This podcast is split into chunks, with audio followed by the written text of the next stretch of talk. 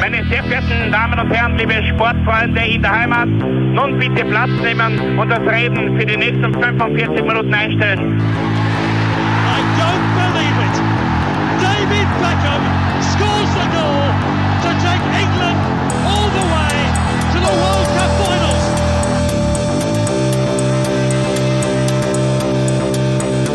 Oh, they've scored!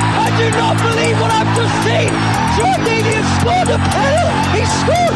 Oh, Troy Deeney has scored from a Leicester penalty that was saved by Almunia! Und warten noch ein bisschen, warten noch ein bisschen, dann können wir Herzlich willkommen, liebe Zuhörer und Sportfreunde, zur neuen Folge des Trikotaustauschs, dem Podcast über Fußballtrikots und Fußballkultur. Mein Name ist Florian Bruckmüller und an meiner Seite darf ich wie immer Klaus Vogelauer begrüßen. Hallöchen. Ja, Klaus, es ist geschafft, also geschafft. 100, die hundertste Folge. Wer hätte das gedacht? Wir sind 100 dreistellig. Wochen. 100 Wochen haben wir jeden Samstag eine neue Folge produziert und präsentiert und in den äh, digitalen Podcast-Ether geworfen. Richtig. Da muss man sagen, äh, einmal danke an, an dich natürlich. Ähm, Ja, danke an dich. Wow, so zurückgeben. Beweihräucherung von uns. Wir sagen aber auch ums Maul. Genau, danke an, an, an alle Hörer, die uns da begleitet haben Ja. bis jetzt auf die, auf die wilde Trikotreise. Genau, richtig. Und- wirklich viel dabei. Genau, ihr könnt euch sicher sein, die nächsten 100 Folgen werden genauso interessant. Wir haben da schon sicher einiges in unseren Taschenspielerärmeln, in den Trick, äh, Tricks gesammelt, wie, wie, wie die Magier in Las Vegas.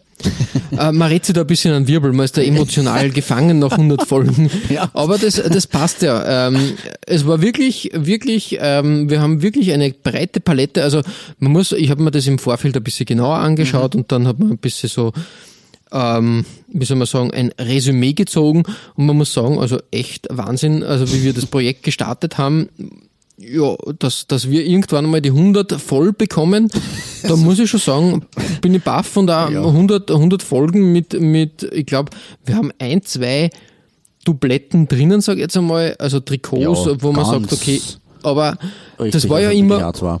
unser Anspruch, dass wir, dass wir ähm, kein Trikot doppelt haben wollen. Genau, oder immer so- was Neues präsentieren, damit für euch nicht fad wird da draußen. Und ich glaube, das ist uns gut gelungen. Das glaube ich eigentlich auch. Also wie gesagt, das A, zwei, drei Dubletten waren wahrscheinlich dabei. Erstens einmal, weil es halt vielleicht einmal gepasst hat, dass man sagt, man nimmt es trotzdem für eine neue Folge irgendwie zumindest als, als, als Beiwerk. Äh, oder weil wir einfach die Übersicht verloren haben, weil bei 100 Folgen Ja, das ist- genau. das sind halt dann schon, also Das- Minimum bei 100 Mal äh, je- jeweils 10, also es sind mindest- mindestens 1000 Trikots. Ja, Wahnsinn, Oder? ein Wahnsinn. Das- ja, das na, mit deinen, mit deinen Exkursen sind wir bei 2000 das- Trikots ungefähr, Richtig. 2000 Trikots. Nein, man muss sagen, man verliert ein bisschen den Überblick, Mhm. na, aber nicht negativ gemeint, sondern man ist dann immer wieder überrascht, was man eigentlich schon besprochen hat. Ja, aber aber freut sich dann auch, dass man schon vorher das irgendwie entdeckt hat. Das genau. ist ganz, ganz lustig zu beobachten. ja, ähm, zur hundertsten Folge haben wir uns jetzt überlegt, was kann man da machen? Ein klassischer Rückblick auf Trikots.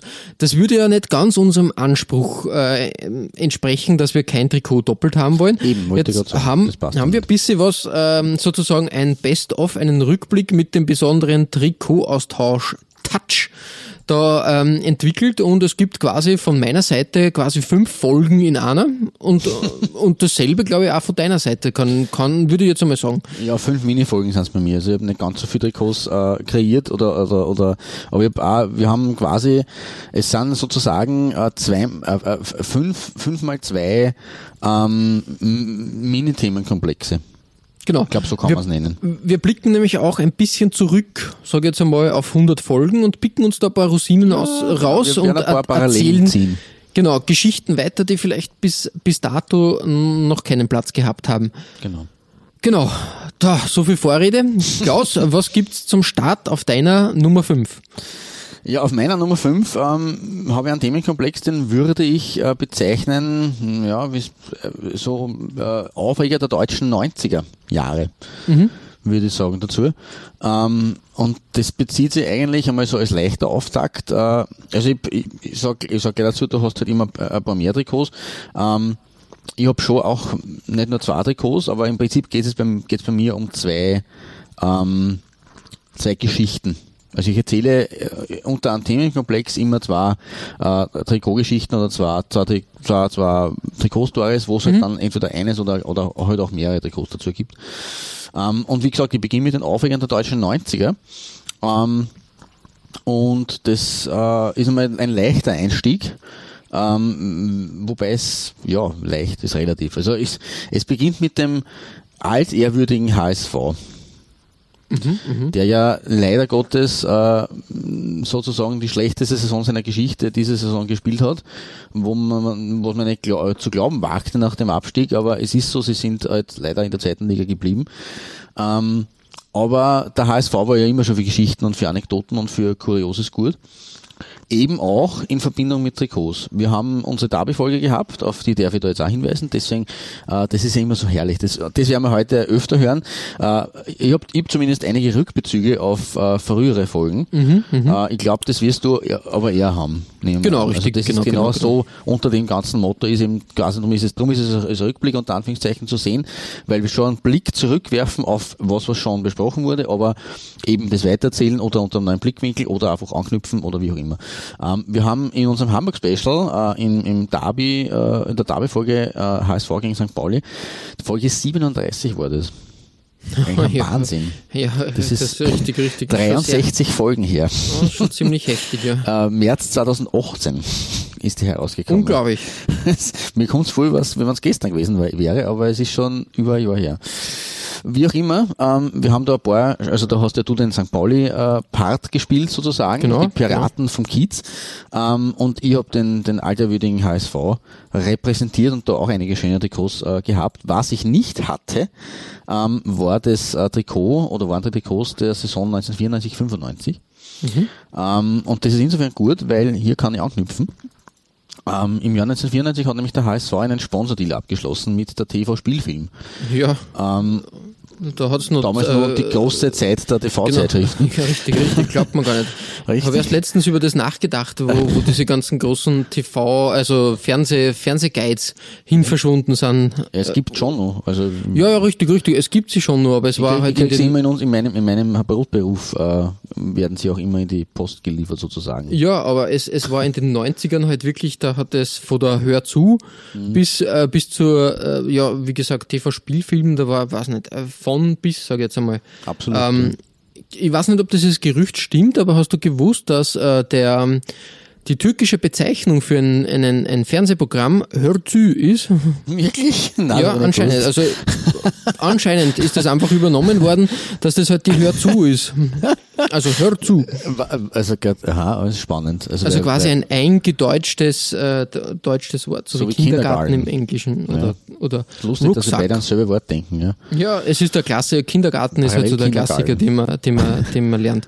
das stimmt. Ähm, ja, zurück zu TV-Spielfilm. Ja, genau. Also äh, passend übrigens, ich, ich, ich, äh, ich werde werd, ein bisschen bisschen assistieren, ähm, was die Folgen ähm, äh, die Querverbindungen betrifft. Das hört zu, hat hätte ganz gut zu unserer David Time in Istanbul Folge gepasst. Folge Ja, 96, richtig, noch gar nicht richtig, so lange her.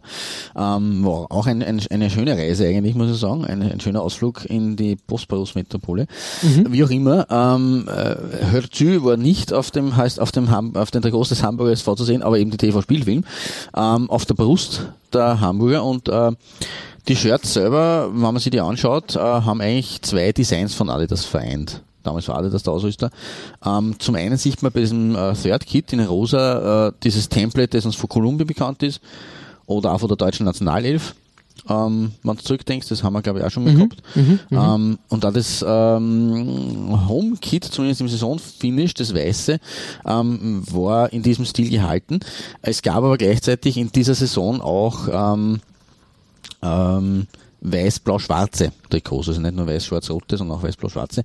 Ähm, da, da sind die, diese drei Streifen aus der Hüftpartie äh, nach oben kommend dabei. Du bist da der Experte, dieses Template hat ja einen, einen Namen, einen Namen, Namen gehabt, glaube ich sogar. Ähm, ja, ich überlege gerade. Ähm, Äh, So sehr aus der ja, Hüfte geschossen. ja, wirklich. Ist sehr wurscht, ist jetzt, ja, äh, kann ich jetzt nicht genau sagen, richtig. Aber es ist bekannt auf jeden Fall, es ist beisteuern, richtig, ja. Richtig, also das, das haben sie ein bisschen da variiert, ähm, wobei man eben nicht sicher bin, also es ist, es ist, sind alle diese Trikots, die ich da jetzt dabei habe, in der Saison 94, 95 verwendet worden. Ähm, zu welcher Phase das bei den weißen Trikots der Fall war, weiß ich nicht. Ähm, Fakt ist, und das betrifft jetzt eben die weißen Trikots mit den rot-schwarzen ähm, Ponchos, um das mal so zu nennen, was man eben von Kolumbien und Deutschland kennt. Ähm, das haben sie im Saisonfinish gehabt. Ähm, und das mit TV-Spielfilmen, ja, das ist, wie gesagt, es gab diesen Deal, das war drauf und es gab eben die verschiedenen, äh, verschiedenen Templates. So weit, so gut. Soweit so normal. Ähm, dann hat aber der HSV am 31. Spieltag daheim ein 0 zu 4 gegen den 1. FC Köln kassiert. Und die TV-Spielfilm hat in sehr ungewöhnlicher Art und Weise reagiert. Äh, man hat nämlich den Hamburgern aus Imagegründen verboten, äh, in den letzten drei Saisonpartien das, äh, diesen Schriftzug zu tragen. Und damit sind die Rothosen im Saisonfinale, und da haben wir eben ein Foto davon, gegen Dortmund, im Saisonfinish gegen Kaiserslautern, Frankfurt und Dortmund, das waren die letzten drei Partien, haben sie trotz Vertrags ohne Berufssponsor auflaufen müssen. Da stand Ja. nur HSV drauf. Müssen ist ziemlich hart, ja. Ist hart. Also wie will, also das wäre, weiß nicht, so wie wenn halt heute, stell dir vor, heutzutage sagt der Sponsor, ja, ihr habt jetzt äh, dreimal äh, 5-0 verloren, wir verweigern uns, dass wir da äh, äh, draufstehen auf euren Trikots. Das ist eigentlich, eigentlich Irrsinn und eine, eine besondere Anekdote der Trikot, Trikotgeschichte. Äh, ich habe äh, vom Ronald Wulff, der war damals HSV-Präsident, ähm, im Elf Freunde äh, äh, paar Zitate gefunden, beziehungsweise eine, eine kleine, kleine Anekdote oder Historie dazu. Ähm, der wird dort zitiert, nämlich, ähm, dann erreichte mich ein Anruf von Martin Fischer, dem Geschäftsführer unseres Trikotsponsors TV Spielfilm. Eigentlich war mein Verhältnis zu ihm sehr gut, wir waren Dutzfreunde. Umso erstaunter war ich über das, was Fischer mir eröffnete. Ronny, auch wenn wir Freunde sind, wir müssen das jetzt machen, sagte er, und ich stutzte. Was machen? Wir nehmen das Logo von der Brust. Er erklärte, dass TV Spielfilm durch die unterirdischen Leistungen des HSV einen Image-Schaden erleiden würde. In Wahrheit aber wusste er, dass eine solche Aktion auch eine mediale Lawine auslösen würde. Er gab es sogar unverblümt zu. Klar, Ronny, wir sind Medienprofis, wir wissen, wie der Hase läuft. Und der lief tatsächlich. TV Spielfilm war in den kommenden Tagen omnipräsent. Überall von FAZ über Süddeutsche bis Bild stand der Name TV Spielfilm geschrieben. Flächendeckende Werbung, kostenlos. Bei uns im Vorstand war der Aufschrei groß. Unser Schatzmeister Gerhard Flom, der eh nicht so gut auf den Geldgeber zu sprechen war, tobte. Doch was sollten wir machen? Juristisch betrachtet war die Aktion einwandfrei. Ein Sponsor bezahlt für die Brust und kann mit dieser machen, was er will. Immerhin einigten wir uns dann darauf, dass wir die drei Buchstaben H, S und V auf die Brust flocken durften. Irre. Aber ja, wie zi- gesagt, ziemlich, zur freien ziemlich heftige Story, ja. Ähm, ja, äh, einmal HSV. Ähm, im, fin Im Finish hat es dann immerhin einen Sieg noch gegeben gegen Frankfurt, der 3 zu 1. Gegen Dortmund und gegen Lautern haben es verloren. Ähm, aber diese Geschichte, diese Anekdote der Trikotgeschichte, die steht für sich und die wird nicht auszuradieren sein. Ähm, ja, der Einstieg mit dem HSV und ich habe gesagt, ich habe immer zwei. Ähm, Vereine, die da irgendwie mir rausgreife. HSV war mit Sicherheit mit seiner mit seinem Sponsorverbot äh, der erst äh, auch ein, ein Aufreger der 90er. Ähm, was jetzt designtechnisch man als Aufreger in Deutschland äh, sind die Bielefeld-Trikots von 1991 bis 93. Da habe ich äh, ähm, was zusammengestellt äh, von bielefeldtrikots.de, eine sehr gute Seite. Ähm, und wenn man, wenn man sich das so anschaut, also wir kennen dieses, äh, das zweite Design, dieses hellblaue, das kennen wir ähm, von Lotto, das haben wir schon mal wo gesehen, in einer anderen Art und Weise. Ich bin mir nicht sicher, wo das war, was das für ein Verein war. Fiorentina, glaube ich. Fiorentina, äh, da kann ich jetzt aber nicht mehr die Folge sagen, in der es war. Na, muss ich das auch stimmt, das stimmt, ja. Ähm, das ist auch in Ordnung, aber alle anderen Designs, da sind natürlich auch Torwart-Trikots dabei, da haut es dir die Augen aus. Das ist der, der, der reine 90er Wahnsinn, oder? Ja, der Klassiker. Der Klassiker, sage ich jetzt einmal. Aber keine Sorge, zu den Torwart-Trikots habe ich auch noch einen Punkt heute und da kommt auch. Lotto, Lotto ähm, hinzu und genau, die 90er werden da Ja, zelebriert. nein, vollkommen einmal. ausgezeichnet, weil da, das, die 90er haben sie uns ja trotz allem angetan. Ähm, und auch die Torwart-Trikots äh, sind ein gewisses Spe- Steckenpferd von uns. Wir haben ja immerhin schon zwei äh, Spezialfolgen zu dem Thema gehabt. Das war die Folge Genau. 20 und die Folge 85. Da haben wir das Comeback sozusagen gefeiert. Ähm, darf das jetzt hier in einer, in einer ähm, Fußnote am Rande auch erwähnen, dass wir mit äh, der Tormann-Folge Nummer 1 ähm, ja Platz 2 beim Deutschen Podcastpreis äh, 2018 belegt haben, wofür wir uns natürlich sehr bedanken für bei der Jury und auch wieder schöne Grüße senden an unseren äh, an unsere äh, Freunde, an unseren Freund von ähm, vom Rasenfunk, den Sieger. Ähm, Stimmt, ja. Mhm. ja, das habe ich auch, was man alles unterbringen kann in so einer Jubiläumsfolge, ist eigentlich ein Wahnsinn. Richtig, richtig, ja. Da wird er sprachlos, der Flo. Na, da bin ich wirklich sprachlos. Ich überlege gerade, ja, ja, es ist, ähm, wie gesagt, es, es verschwimmt passiert. ein bisschen die, die, die, die Zeit, die Zeitspanne sozusagen. Es sind jetzt dann im, im, im Juni zwei Jahre, die wir, Ja. die wir da durchziehen einfach. Richtig, ja. Ziemlich, ziemlich heftig. Absoluter Wahnsinn eigentlich, ja. Also es ist, es ist eine lange Zeit gewesen eigentlich und es ist viel passiert. Aber es gibt noch so viele. Trikots zu Und das besprechen. wird Ja. noch viel passieren. Ich kann, möchte nur zitieren ähm, äh, den Max Jakob Post vom Rasenfunk, ähm, der sich anfangs dachte, äh, wie weit wird dieses Thema tragen? Das ist seine Originalaussage, O-Ton. Ja. Ja, es trägt zumindest noch- einmal 100 es- Folgen und mehr. Genau, und es gibt noch viel zu tragen, sag ich jetzt einmal. Ja, richtig. Tragen ist in dem Fall sowieso ein gutes Stichwort, wenn es um Trikots geht. Ja, richtig. Wie auch immer, wie gesagt, also Bielefeld ähm, mit einer Ausnahme, da haut's dir die Augen raus. Ähm, das Motto anschauen und abhauen. Auf gut österreichisch, aber nicht im, Ja. im Sinne von wegrennen, sondern eher im Sinne von totlachen. also anhauen. Ja, Ähm, ja, ja.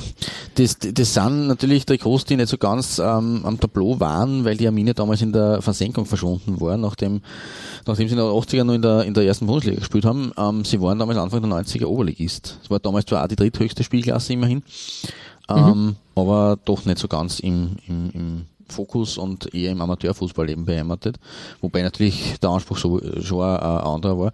Und sie haben dann auch ein paar Jahre später die Rückkehr in die zweite Bundesliga und dann sogar in die erste Bundesliga geschafft, noch in den 90er Jahren.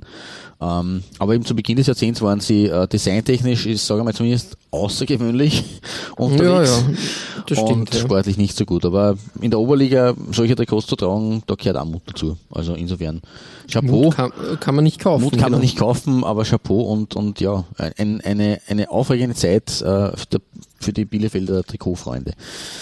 Und damit schließe ich auch schon äh, dieses Kapitel meiner, meiner quasi, meiner ersten von fünf Minifolgen.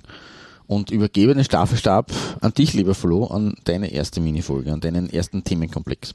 Genau, richtig. Ähm, bei der Recherche der 100 Folgen, sage ich jetzt einmal, Mhm. gibt es ja immer wieder ganz, ganz spezielle Trikots, wo man sagt, aha, interessant, das ist ja wirklich ein Wahnsinn. Leider, manchmal gibt, gibt Themenfeld dann doch nicht so viel her, dass man gleich eine ganze Folge macht und Mhm. dann auch gleich so richtig, so richtig mit, mit Hintergrundinfos und, und so, so Hintergrundwissen ähm, deshalb bei mir auf der Nummer 5 der Themenkomplex Inside Out. Jetzt würde man sich denken, Inside Out, okay, was, was meint er damit? Bei der Recherche ist mir aufgefallen, dass Umbro Anfang der Nullerjahre was in, in Gang gebracht hat, was zwar nicht so populär und beliebt geworden ist, wie sie sich vielleicht erhofft haben, aber doch immer wieder gern zitiert und verwendet wird. Es handelt sich um die Reversible Kits, also quasi Trikots, die man äh, quasi auf zwei Seiten tragen kann. Sozusagen, äh, du hast quasi die Frontseite und dann drehst du das einmal um, quasi wie wenn du beim, beim Trikotwechsel und dann hast du innen ein ganz neues Trikot. Mhm. Eigentlich eine spannende Idee, muss man sagen. Ne? Extrem spannend, genau, du sagst das. Ähm, gibt auch sehr viele Möglichkeiten, dass du das irgendwie ähm, die designtechnisch auslebst. Das erste Mal ist mir das untergekommen bei Manchester United äh, bei einem Jubiläumstrikot im, im Jahre 2001, 2002. Da haben wir einfach gesagt, okay, wir machen das zweifärbig, nämlich zum einen mit Gold und Schwarz, quasi als Jubiläumstrikot. Und dann kann man das nochmal wenden und hat ein klassisches, äh, ich sage jetzt einmal, Third-Trikot mit Weiß und Schwarz. Ja. Das ist nichts Aufregendes, sondern einfach quasi mm, klassisch und, und ja, ja, kein Aufsehen erregen. Das Goldene ist aber echt gelungen, muss man sagen, schön, und, ja, und schaut, schaut tadellos aus und eine nette Idee. Was, was ich bei mir bei diesen Inside-Out, ich nenne das jetzt einmal so ganz, ganz frech, Inside-Out-Trikots ein bisschen die Frage aufwirft, das muss doch unangenehm sein, wenn man, wenn man dann auch die, die innen halt den Aufdruck und so hat und, und das, Ja, das muss doch scheuern, Muss doch oder? und scheuern Ja, genau, richtig. Stimmt. Egal, das, äh, das sind Luxusprobleme. Äh, Umbro hat sich gedacht, das ist so eine geniale Idee und hat dann den, die nächsten Jahre immer wieder auch für das äh, englische Nationalteam solche Schwip-Schwapp-Trikots äh, präsentiert. auf, auf halbem Weg wieder eine neue Wortkreation. Genau, richtig. Und ähm, ich habe mir mal da was herausgepickt aus der Saison 2004. Da hat man nämlich für die Heimtrikots und für die Auswärtstrikots das gezaubert. Ganz Das arge Mischung eigentlich, genau. Bewusst gewesen. Ähm, das muss nämlich- ja doch irgendwie auf einer größeren Bühne auch gewesen sein, weil Voll. WM in Portugal und so, das war ja die Zeit. Ähm, das ist mir völlig entglitten. Du sagst das, entgangen, mir auch irgendwie. Ja. Das Heimtrikot klassisch in weiß gehalten, in beiden Varianten. Nur dieses Mal ähm, bei der quasi 1er Version hat es rote Applikationen und bei der Zweier Version klassisch so ähm, dunkelblau. Wenn man das Trikot jetzt quasi äh, von innen nach außen wölbt, so ungefähr, würde man das richtig sagen, hat man dann äh, bei der Variante 1 ein rotes Trikot und bei der Variante 2 ein dunkelblaues Trikot. Eigentlich ziemlich, äh, ziemlich äh, heftig, muss ich sagen. Das ist richtig. Aber wie gesagt, äh, eigentlich ganz cool. Äh, vor allem die Farbabstimmungen passen da sehr gut, weil beim roten, beim roten Auswärtstrikot passt irgendwie die, die, die, die blaue Applikation sehr gut und umgekehrt. Ja. Und auch bei den Heimtrikots, da macht es natürlich mit, dem, mit der weißen Grundfläche natürlich mehr Sinn. Ja, wirklich, wirklich super. Es hat dann nur zwei, drei Versionen in, im Laufe der Jahre gegeben. So richtig durchgesetzt hat sich das beim Umbro aber dann ähm, doch nicht. Im Jahre äh, 2010 hat aber ähm, Do You Football diese Idee aufgegriffen und hat für St. Pauli ein Jubiläumsshirt gemacht. Das kennt man sogar. Das ist, ähm, Ob wir das nicht auch schon hatten. das mir kann leicht möglich sein. Ein ähnliches Trikot hat es auch für 1860 gegeben, nämlich. Okay. Ich glaube eher, dass, dass, dass da das äh, her ist. Aber egal. Ähm, also ich weiß nicht mehr, wann, wann war unser Bayern gegen 1860 Folge, da haben wir aber das Münchner Derby auch schon besprochen, Folge 41. Ah, schon Um länger her. Aber das, das kann, kann sein, dass da das vorher Riemer gekommen ist. Das Mhm. äh, kann ich mir dunkel irgendwie erinnern. Jedenfalls da wieder so ein Goldbraun, sage ich jetzt einmal, also ein glänzend, War glänzend. glänzendes Braun Mhm. verwendet worden. Und wenn du das äh, getauscht hast, ähm, hat sich da quasi eine Hommage an, an 100 Jahre St. Pauli ergeben. Ist da da John Lennon drauf? Mm, Und dann Do Football? na, ich glaube, dass das der Also Walter das- Frosch ist. Ah, das kann auch sein. Der würde, würde thematisch sehr gut passen. Der John Lennon von St. Pauli sozusagen.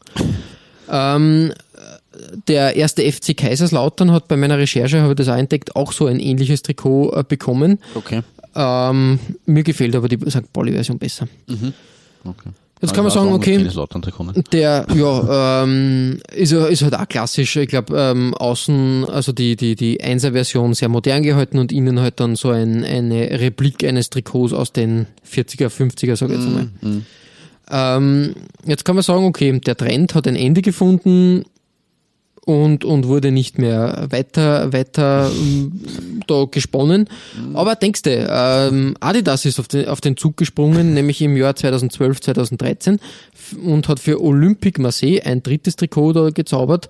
Ähm, was man auch quasi klassisch schwarz gehalten mit, mit orangen Applikationen und dann hast du es umtauschen können und dann war es orange mit schwarzen Ist Applikationen. jetzt auch eine Farbe, die eigentlich neben, neben Weiß und, und äh, Schwarz und, und, und dem klassischen Marseilleblau auch immer wieder vorkommt in den Marseille-Dressen. Orange, warum auch immer. Aber Mhm. Ja, das, ja dürfte so eine, eine be bekannte, beliebte Ausweisfarbe geworden Mhm. sein. Ja, und enden möchte ich diese kleine in, ja, Inside-Out-Folge, die, diese Mini-Folge mit dem wohl bekanntesten Trikot. Das ist nämlich 2016 äh, vom deutschen Nationalteam äh, getragen worden. Ähm, hat für Furore gesorgt, ähm, klassisch das Auswärtstrikot. Ähm, ja, da hat man das erste Mal wieder mit dem Gedanken gespielt, da leicht grüne Elemente einfließen zu lassen, grün-braun. Bei der WM 2018 war es ja dann wieder das klassisch Grüne. Genau. Da haben wir jetzt ein Olivgrün mit eben dem, dem, dem diesem ähm, schwarzen, äh, schwarz-graulich, braunlich Genau, äh, Effekt. Querstreifeffekt, genau. Und wenn du das äh, quasi ähm, äh, umgestülpt hast, hast du als Hommage an die Bolzplätze und, und, und ähm, Hobby-Fußballplätze der Nation sozusagen gerichtet ein, ein Trikot mit diesen über, über diese klassischen Trik über Überwurf-Trikots, sag ich jetzt einmal, ein Die Klassiker einfach. Trainingsleibchen, ne? Die, das, das kennt man von, von der Schule, das Ja, kennt genau. man, äh, ja. Und eigentlich Also ganz cool gelöst. in dem Fall nicht so wirklich so wie bei, bei, bei Marseille oder eben bei, bei äh, äh, äh, Menu ähm, zwei Trikots, sondern eigentlich ist es ein Trikot und äh, mehr oder weniger eine Mischung aus Freizeit und Trainingsleibern. Ne? Ein Gimmick, Kann man so. sag ich jetzt einmal. Ein- Einfach eine, eine nette Hommage, muss man sagen. Was finde ich ganz okay. Pölen? Bolzen, Ja, Kicken, Pölen? Bolzen, Kicken, Pölen. Das sind drei Begriffe erklären. für, für, für, für einfach ein Gickerl, wie es bei Ah, uns so, heißt, glaube ich. okay. Pölen. Ja, eigentlich ähm, eine coole Idee. Das ist das bekannteste. Ich glaube, in Brasilien hat es in letzter Zeit dann noch von irgendwelchen Inhouse-Kit-Makern, das wird für die Inhouse-Kit-Folge dann passen, Ja, stimmt, immer wieder solche Ideen gegeben. Folge möchte ich jetzt gerne einstreuen, hier Folge 94. Für alle, Ja, die so- das noch nicht gehört haben. So schnell geht's. Ähm, und von daher, ja, eine, ein, ein netter Start. Quasi, ich habe jetzt schon zehn Trikots abgeliefert. stimmt. Äh, ja, stimmt. Für, ja, eigentlich. Genau. fünf, fünf ich habe fünf Trikots in der Auswahl gehabt Bumm. und die sind dann nochmal umgedreht worden. Mhm, nicht schlecht. Zehn Trikots. Ähm, was, Eigentlich, ich noch, ja, bitte. ja, was ich jetzt noch beisteuern könnte hier und anschließen könnte, ist ähm, ein noch neueres Trikot. Ähm, 2017, 18 war das, glaube ich, das äh, BLK-Trikot äh, der Las Vegas Lights. Stimmt, das haben wir, glaube ich, auch gehabt. Genau, ja, richtig. genau. Wir haben das gehabt, aber Ja. da haben wir, glaube ich, nur kurz angerissen, dass es ein, ein Wechseltrikot, also quasi ein In- Inside-Out-Trikot ist. Ähm, Mit dem Smiley. Mit dem. Smiley eben, ja, Genau. Ich glaube aber, das war eher der Gimmick für den Torjubel, dass du dir das T-Shirt draufziehen kannst und dann dieses, ähm, diesen Smiley, Smiley da gehabt hast. Ja, äh, so viel von meiner Inside-Out-Story sozusagen Mhm. auf der 5. Und ähm, was gibt es bei dir auf der 4? Da wird es ein bisschen gefährlich. Da wird's gefährlich, da wird's äh, fast ein bisschen politisch, möchte ich sagen. Ähm, ich, wie soll ich, wie soll ich anfangen? Es- äh, Twint bei, Twint bei, dass ich nicht zu, äh, dass nicht zu gefährlich, zu gefährliches Terrain wird. Ähm, ich sage mal so, Twint by Design ist ja immer wieder ein beliebtes Motto, vor allem wenn es nicht, um nicht so landläufige Templates geht, wo man sagt, das habe ich, das schaut eher aus, wie wenn das irgendwie ein One-Off oder wie wenn das eben nur bei vor einem Club verwendet werden würde. Ähm, wir haben da schon ein paar Sachen aufgedeckt. Ähm, ich glaube, du hast da auch noch was im Petto. Äh, aber mein Nummer 4 Themenkomplex stelle ich deswegen unter dieses Motto Twint by Design, ähm, weil wir haben diese äh, Story gehabt, das äh, Hakenkreuz-Dilemma von Lotto und der Fiorentina. Und äh, zwar in Folge 66, ähm, das ist insofern überraschend, ich habe das nämlich vorher äh, äh, rausgesucht auch, ähm, in der Recherche und in der Vorbereitung. Ähm, ich hätte mir erwartet, dass wir die Fiorentina, dass wir diese das Geschichte gehabt haben bei unserer Italien-Folge.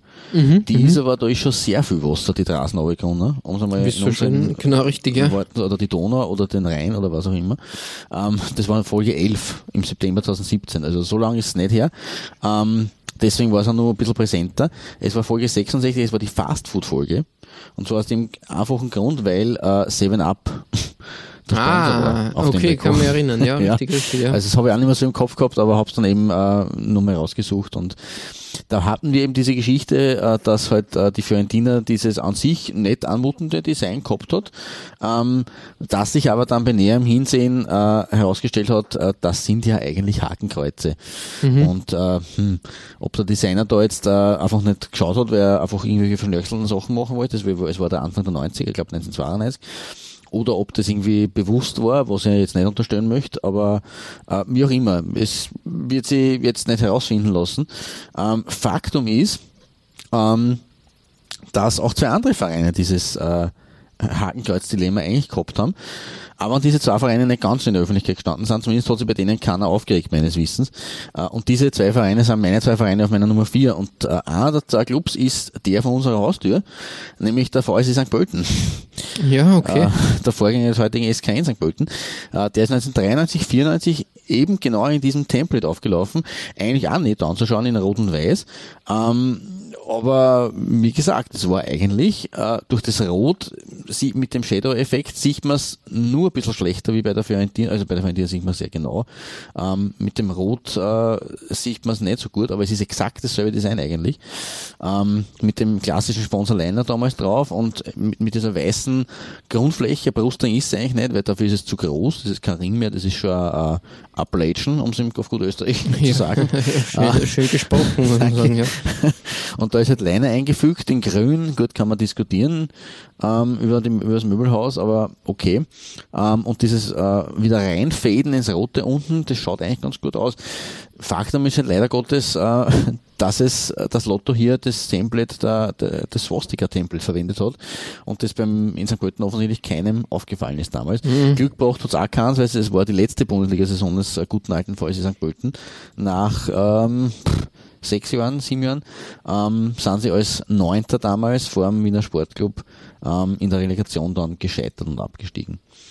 Ich habe übrigens auch nur äh, ein weiteres Foto rausgesucht, das passt aber nicht dazu, das ist glaube ich ein bisschen äh, ein paar Jährchen vorher vom berühmten Alfred Tata. Ja, mit, mit langen Haar. Alfred genau. Tata mit langem Haar. Richtig. Auch ein Klassiker im, SK, äh, im VSE-Trikot eigentlich, muss man sagen. Ja, und Alfred Tata, muss man halt schon sagen, ähm, eigentlich ein, eine, eine Ikone in Österreich. Ähm, ja, definitiv. Und auch als Trainer eigentlich. Er war sehr genau. lange Zeit quasi der Co. von, von Rashid Rachimov, glaube ich. Richtig, der war eine Zeit lang in Russland tätig. Ja. Genau, und der war dann, glaube ich, auch ja, immer, immer wieder dabei, zum Beispiel bei Lok Moskau, genau. am Kaperm. Mhm. Ja, und glaube ich, war er natürlich ein Primat. Ja, richtig, richtig und, und immer wieder und in, in Österreich ist er halt jetzt äh, äh bekannt als, als äh, Experte, sage ich jetzt einmal. Richtig, also er ist eigentlich ein Trainer und, und, und äh, ähm, äh, Sky Studio Expertenlegende, muss man sagen. Genau, also, richtig das Haar trägt er immer nur so, aber leicht äh, quasi äh, zur, zur Seite gekämmt, damit, damit manche Stellen dann doch nicht so sichtbar sind. Es sei ihm verziehen, ähm, dem Fred, dem guten alten Fred, aber ja, ähm, eine, eine Ikone eigentlich. Absolut, er gilt als Fußballphilosoph äh, unter den Trainern natürlich sowieso, aber auch unter den ähm, ähm, Experten und hat halt immer wieder seine, seine Sorge außer, um es auf gut österreichisch zu sagen. Ähm, berühmt wurde er ja damals als Wiener-Trainer, was du mhm. noch erinnern kannst, äh, mit seinem Spruch, äh, wir, sind, äh, wir, wir sind die Antithese von Barcelona. Ah ja, stimmt, richtig. ja, stimmt, stimmt, stimmt, stimmt. Wir, wir Mauern äh, und wir sind die Antithese des FC Barcelona. Ja, muss man bringen. So, so das, ja. Absolut, definitiv. Also Props zu Alfred Tata, um es mal so zu sagen. Ähm, aber vom, vom Tata veredelt wieder zurück zum VSC St. Pölten. Ähm, apropos Data war auch, auch, auch äh, ähm, durfte ihn auch kennenlernen. Ist ein sehr, sehr guter Typ eigentlich auch, also so im privaten Gespräch. Ähm, ja, also, und aber zurück zum VfC St. Pölten. Ähm, wie gesagt, der hatte bei Lotto diese äh, Designgeschichte schon ähm, dabei. Und es gab auch noch einen zweiten Club, und äh, zwar bei Hansa Rostock habe ich dieses Design auch entdeckt. Wobei nicht ganz klar ist, ob und wie dieses Trikot in Verwendung war, ob das jetzt ein Retro-Trikot ist, da will ich mich nicht so, zu weit hinauslehnen. Datiert ist es auf die Saison 1988, 89. Mhm. Also wäre es sogar einige Jahre vor dem Fiorentina-Skandal. Äh, es ist aber nicht zu erkennen, äh, was das für äh, für Ausrüster. Ja. Ich, Insofern bin, bin auch ein bisschen, genau, hm. richtig äh, schwierig, schwierig. Schwierig. Kann ich jetzt nicht sagen. Also ich glaube, Lotto, Lotto ist es nicht. Glaube ich Würde meinen. Es, es, ist ja nicht exakt, das, das, das Twin, Twin by Design trifft jetzt nicht, nicht genau den Nagel auf den Kopf in dem Fall, weil es nicht exakt dieses Design ist im Gegensatz zum, zum VSE. Mhm. Aber es hat diese Muster trotzdem und die zieht zwar das ganze Trikot durch. Ähm, mhm. ja, schwierig, schwierig. schwierig. Kann ich auch nicht ganz, äh, ganz äh, nachvollziehen, aber ich glaube mhm. eher, dass, äh, dass wir da einen Design-Ausreißer haben. Möglicherweise, ja. Aber ein interessanter Fund auf jeden Fall, muss, auf jeden man, Fall, muss genau. man so, den, so festhalten. Den ja. wollte ich hier unterbringen und äh, wozu, äh, also dazu eignet sich halt äh, die, eine Jubiläumsfolge ausgezeichnet und darum sei hier auch auf die Hansa-Kogge ein wenig verwiesen. Jawohl. Ja, ähm, die, die Twin Designs ähm, auf meiner Nummer 4 sozusagen. Mhm. Und äh, schauen wir gleich mal weiter. Wir, also wenn wir jetzt gerade in der DDR waren, müssen wir nicht weit reisen zu deiner Nummer 4, also zu deinem Nummer 4 Komplex, ne? eigentlich. Genau, richtig. Ähm, der Themenkomplex heißt Drei in Warschau. Das klingt, äh, wie, komisch. wie, wie eine alte Komödie aus den 60ern oder so. Oder Drei ein, von der Tankstelle oder so. Ja, oder ein, ein Agentenfilm aus den, aus den 50er, 60ern. Es ist aber eigentlich ziemlich eine, eine kuriose Geschichte. Und da bin ich ja, drüber gestolpert, sage ich jetzt einmal. Bei der Recherche ist mir aufgefallen, dass Legia in der Phase, sage ich jetzt mal, in den 80ern eigentlich hauptsächlich Adidas getragen hat. Die Trikots haben eine gewisse Variation gehabt. Das war aber, glaube ich, ganz normal bei osteuropäischen Mannschaften. Die haben eigentlich genommen, was sie gekriegt haben, auf, auf, auf gut Deutsch gesagt. Also da war, da waren jetzt keine Exklusivdeals oder so. Das ist einfach, wenn, wenn da irgendwie, irgendwie Trikots da waren, sind die, sind die übernommen worden. Nicht mehr und nicht weniger. Ja, gut, Adidas war halt damals prä- präsent und war halt natürlich auch im, im Ostblockraum äh, schon eine gewisse Größe. Nicht nur am, am Weltmarkt, sondern auch im Ostblockraum speziell, weil da Connections natürlich auch da waren. Genau. Ähm, ein gutes Beispiel für diese Phase kann ich da, ähm, habe ich gleich bei A und B sozusagen bei der Ausführung. Ein klassisches äh, Legia-Trikot, ähm, das kennt man, das ist, ähm, Das ist ah, bekannt, das, Design, ja. das bekannte DDR-Design, Genau, was da getragen überall, wurde. Und auswärts hat man ein, ein weißes Trikot mit so Dots halt getragen. Ganz, ganz Für die Zeit interessant. eigentlich revolutionär, möchte ich fast sagen, weil das Ja, würde eher sogar in die, in die Neuzeit sogar passen. Mhm. Und damals, also in den 90er Jahren sowas zu sehen, muss ich sagen, überrascht mich fast ein bisschen. Das ist ungewöhnlich. extrem, extrem äh, richtig, ja. Aber es war ein schönes, schönes Design auf jeden Fall. Und ähm, es hat dann sogar diese Variante gegeben, die ich auf C gehabt habe. Das war ganz, also wenn, wenn du schaust, vorher hat's die, die, die Adidas-Blume quasi als, als große Blume, so wie es bekannt war. Und da war es halt mit dem Schriftzug und Adidas, ja, auch eine Variation, sage ich jetzt mal. Nicht schlecht, ja. Anfang der 90er ähm, war Legia jedoch äh, mit anderen äh, Trikots unterwegs. nämlich mit Umbro-Trikots plötzlich. Und das hat eine sehr ganz spannend. kuriose Geschichte. Jetzt kann man sich das einmal anschauen. Ich habe da das Umbro-Trikot herausgewählt. Schaut ihr mal das Foto an, schaut euch mal das Foto auf trikotaustausch.at an. Da sieht man, ja, klassisches Umbro-Trikot, aber schau auf die Hosen. Adidas-Hosen. Genau. Was ist da passiert? Genau. Nämlich folgendes. Anscheinend Anfang der 90er Jahre hat es einen Transferdeal ähm, von zwei Spielern, Dariusz Wotwicek und Dariusz Diszczak. Ja, Polnisch ist nicht mehr stärker, das habt ihr eh schon die letzten 99 Folgen äh, äh, gesehen, dass äh, Fremdsprachen nicht ganz meine Stärke sind. Jedenfalls hat es einen Transferdeal äh, zwischen Legia Warschau und Celtic Glasgow gegeben. Okay. Und Legia war sehr schlau und hat äh, gesagt, okay, wir geben euch ähm, diese zwei Spieler, natürlich auch mit gewissen monetären Auflagen. Und zusätzlich wollen wir Trikots okay. von Umbro. Okay. Ja, Celtic Okay. hat gesagt, nichts leichter als das. Ja. Machen wir doch glatt und wir schicken euch Celtic äh, oder ja Celtic oder Umbro Teamwear einfach einfach vorbei. Mhm. Dementsprechend sieht man da auch, dass 1991 diese Trikots getragen wurden. Mhm. Und man hat sie ähm, bitte anhalten. Ich habe das da ähm, als, als Legia 1991, aber im polnischen Pokal hat man dieses ähm, Trikot von äh, 1990, also 1990 sogar schon getragen. Was als, als, als Legia Version E sozusagen da ist. Ähm, quasi dieses, dieses hypnotische Ah, das- dieses, äh, Pfeil-Ding. Genau. In, in Grün mit den Pfeilen, äh, mit den, mit den, äh, er schaut ja fast ja Riemermäßig aus, ne? Irgendwie schon? Die Krönung des Ganzen ist aber, und das ist ja wirklich eine, eine, eine Geschichte, die ist ganz lustig, dass sie äh, sogar Away-Trikots gehabt haben, die ein bisschen ausgeschaut haben wie Feyenoord Rotterdam-Trikots. Ja, ne, ob, ob sie, also abgesehen davon, wenn wenn du jetzt diese F-Variante da jetzt meinst, also Ja. so unähnlich äh, dem äh, ikonischen Hummel-Dänemark-Trikot sind sie auch nicht. Na, richtig, aber es war oh, ein, ein, ein, ein Umbro-Trikot, das haben sie bekommen und haben sie anscheinend auch angefordert, um den Rivalen Witzwev Lodz zu ärgern, die normalerweise in Rot und Weiß spielen und beim Auswärts, also äh, sie haben das dann quasi auch getragen, um, um einfach den Rivalen zu ärgern. Genau. Okay. Spannend. Interessanterweise dieses grün-gelbe Trikot, was wir, äh, was wir da am Anfang äh, besprochen haben. Mhm. genau richtig mit den Adidas-Hosen, das ist zum Beispiel auch von Chelsea und äh, Luton äh, getragen worden. Ernsthaft? Also ich Ja, mi, mi, mi, muss jetzt ehrlich sagen, Anscheinend als drittes Trikot. Ich habe keine, keine Dinger, pff, sagen wir jetzt nicht viel. Ich habe mich da auch noch nicht ganz eingearbeitet, sag mal, aber anscheinend Ja, ist das so sein, ja. gewesen, genau.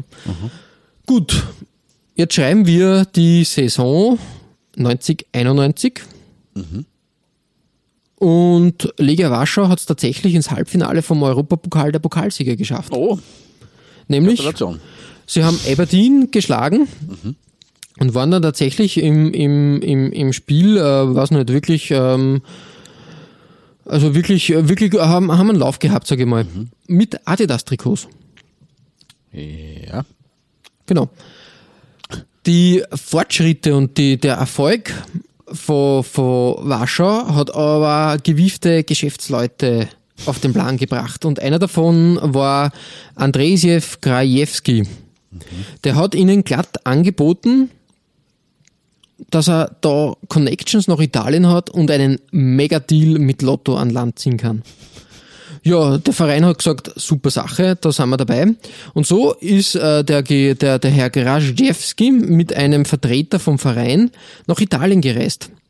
Dieser Vertreter des Vereins hat aber keinen gültigen Reisepass gehabt und damals, muss man ehrlich sagen, war das Reisen noch nicht so einfach, wie es heute ist, dank der Europäischen Union. Das stimmt, ja.